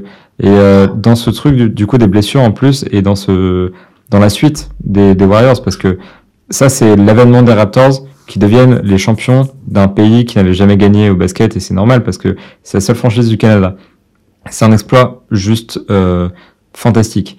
Et de l'autre côté, tu as la meilleure équipe euh, de, de ces dernières années, potentiellement de la décennie, qui s'effondre d'un coup, parce que ces deux équipes étaient clairement des équipes qui étaient faites pour gagner. Euh, les Raptors, c'était un all-in pour gagner un titre. Les Warriors, c'était une association pour gagner trois titres avec Kevin Durant. Et c'est vraiment euh, ce moment où, encore une fois, tu as tellement de d'enjeux, tellement de tensions dramatiques, et du coup, derrière, on découle euh, une chute monumentale pour cette équipe qui était, euh, bah, avant qu'on qu'on arrive, l'équipe euh, qui dirigeait ces décennies, qui avait façonné un nouveau basket, qui avait tout changé dans, dans l'histoire du basket. Et là, d'un coup, tu as ces blessures tragiques. Tu as ces Raptors qui arrivent portés par les dieux du basket. Et encore une fois, tu as les dieux du basket qui jouent un sale tour, en l'occurrence aux Warriors, et qui offrent quasiment cette victoire aux Raptors avec deux des meilleurs joueurs euh, qui sont blessés. Et ce côté aussi de vengeance de Kawhi Leonard, Ouais. qui, qui s'était blessé face aux, face aux Warriors, qui, s'est- qui était retombé sur le pied des Zapatula, qui, qui avait glissé comme par Ah hasard ouais. sous- là-dessous. Et lui, il a rien fait de dirty. Mais par contre, euh, on lui a offert ça sur un plateau, ce truc de, euh, bah toi aussi, tu auras le droit de gagner ta série avec des joueurs blessés en face. Quoi. Ah, puis même, Et- c'était une satisfaction immense quand même. Enfin, je sais pas, je pense que beaucoup ont été très très fans de, des- des Raptors, quoi, juste parce qu'on en avait marre. Des... C'est c'est le, c'est le cycle de, des favoris qu'on adore qui deviennent. Moi j'aurais quand même vachement, on a- moi j'aurais quand même on vachement en a marre de kiffé. les voir gagner. J'aurais quand même vachement kiffé voir un triplé dans la NBA moderne. Ça aurait Ah été un non. truc de ouf parce que le dernier triplé, Ouais, le dernier triplé c'est celui des, c'est celui des Lakers là au début des années 2000. Ouais. Avant ça c'est les deux triplés de Jordan et avant ça gros bon courage pour trouver un triplé, il y en a pas. C'est les, Ouais. c'est les Celtics, euh, Russell et compagnie qui ont gagné euh, 7 d'affilée gros. Ah ouais, non, Kyle Lowry avec une bague, Fred Ah oui oui non une mais bague, bien sûr, Leonard bien qui sûr. Mais tu vois je me dis que Pour moi, c'est le plus beau titre de la mais je me dis que moi à l'époque, tu vois, avec le recul, je suis d'accord avec vous. euh, Mais je me dis juste à l'époque, tu vois, je me dis, on nous a quand même privé d'un triplé Plus beau, plus beau que les pour une mérite, une équipe qui, qui, qui a le niveau intrinsèque et qui, Que les Mavs, tu vois. Parce que pour moi, en concurrence, ce serait plutôt les Cavs en 2016, mais euh, Ah oui. Après, c'est pour ça que je dis de, de manière extrêmement subjective, c'est parce que, de mon point de vue de spectateur, c'est ce que j'ai le plus kiffé.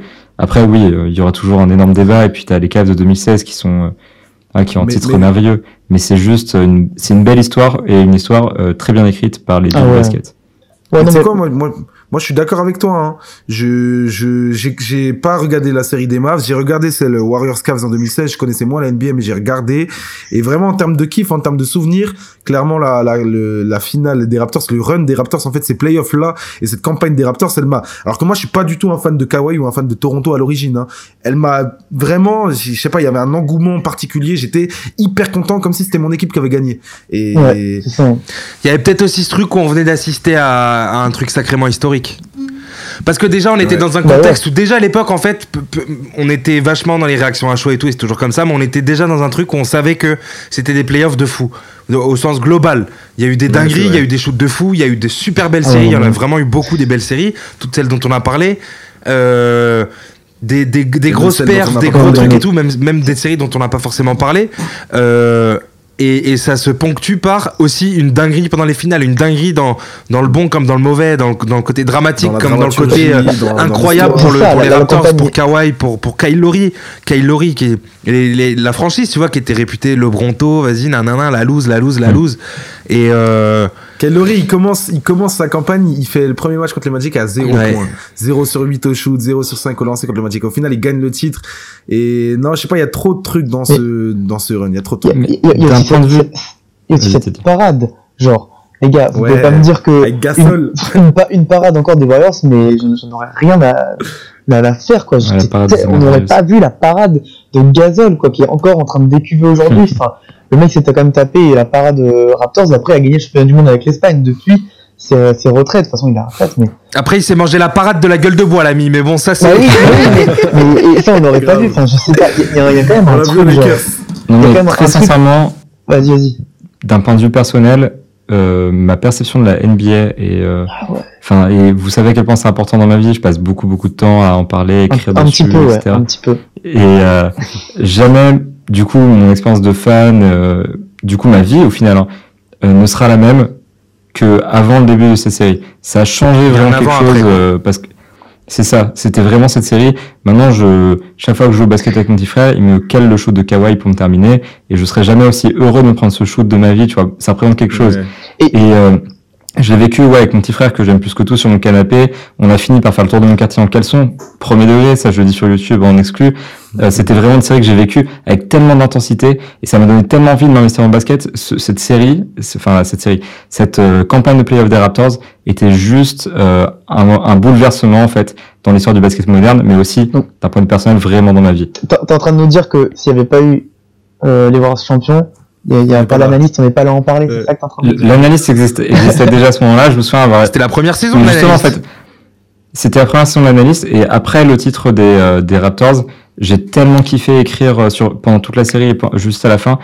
Et c'est vraiment ça qui m'a donné la motivation d'aller plus loin dans le truc. Et ouais, effectivement, en fait, sans cette série-là, on serait peut-être pas là à parler euh, sur la table de marque. Euh, Ah, c'est fou, euh, c'est fou, c'est fou. Et s'il n'y avait pas eu le shot de Kawhi, il n'y aurait pas eu ça. C'est l'effet Ouais. papillon Et d'un truc qui a hein, les des gars. C'est conséquences, ça qui est important à dire. à gogo, tu vois, comme quoi une action euh, à l'autre bout du monde euh, qui a rien à voir avec toi peut, peut avoir des, des influences sur toi et sur vous qui regardez euh, cette vidéo. Les gars, bravo, merci beaucoup pour, euh, pour ce truc. On va, on va le refaire de temps en temps, de faire des retours sur des, sur des, euh, sur des runs, sur des campagnes de, de playoffs. Bon, euh, forcément, on n'aura pas de souvenir d'avoir vu les matchs en direct de Magic Johnson, mais euh, bon, Ah eh bah, ben voilà, logo, bravo, les, bravo messieurs, merci pour ce, pour ce 5, pour cette émission, pour le débat, pour le quiz, euh, etc. C'était, euh, c'était vraiment cool. Comme d'hab, on se retrouve le mois prochain. Euh, Yes. D'ici là, bah voilà, pareil, euh, n'hésitez pas à les commentaires, etc. Venez nous suivre sur Twitter, c'est là où beaucoup de choses se passent. Euh, quoi d'autre? Il y a pas, pas d'autres promos bonne aussi? fête aussi. Hein. pas- Ouais, bonne fête, Ouais, bah oui, bonne parce que fête, la prochaine famille, façon, on se retrouve. eh, on se voit l'année prochaine. Fois parle, on est en 2022. Hein. Ouais, bah, Et on se voit l'année prochaine. Allez. à l'année prochaine. et, bonne résolution, hein, euh, Antoine. Et voilà, et peut-être que oui, voilà, Antoine, euh, euh, on, va, on va lui offrir une, euh, un tuto. Eh, moi, je m'en fous de toute façon. Bon, j'ai pas gagné le quiz, mais ce qui compte, c'est le quiz. Moi, je change Toi, de. toi, je tu- tu changes, tu, tu- Ce qui compte, c'est Ah, le quiz. petit- petite chemise hybride, Tu ça l'as aussi perdu le quiz, hein, je te rappelle. Bon, bah écoutez, les gars, on se tient au jus. Venez nous suivre sur Twitter. Euh, Il y a d'autres choses qui vont arriver aussi sur YouTube. Il y a des nouveaux podcasts. Il y a plein de choses qui sont en train de se passer chez l'analyste. Tout ça, évidemment, ça passe par Twitter, Instagram, etc. Euh, venez voir le site aussi si vous voulez voir des super articles, etc., etc. Messieurs, merci beaucoup pour cette émission. Euh, on se tient au jus. Merci à toi, mon ref. Bah, avec Ouais. plaisir, avec plaisir, les gars. Au mois prochain, les gars. Yes. Ciao, Ciao, l'équipe. les gars. Salut, Salut. les gars.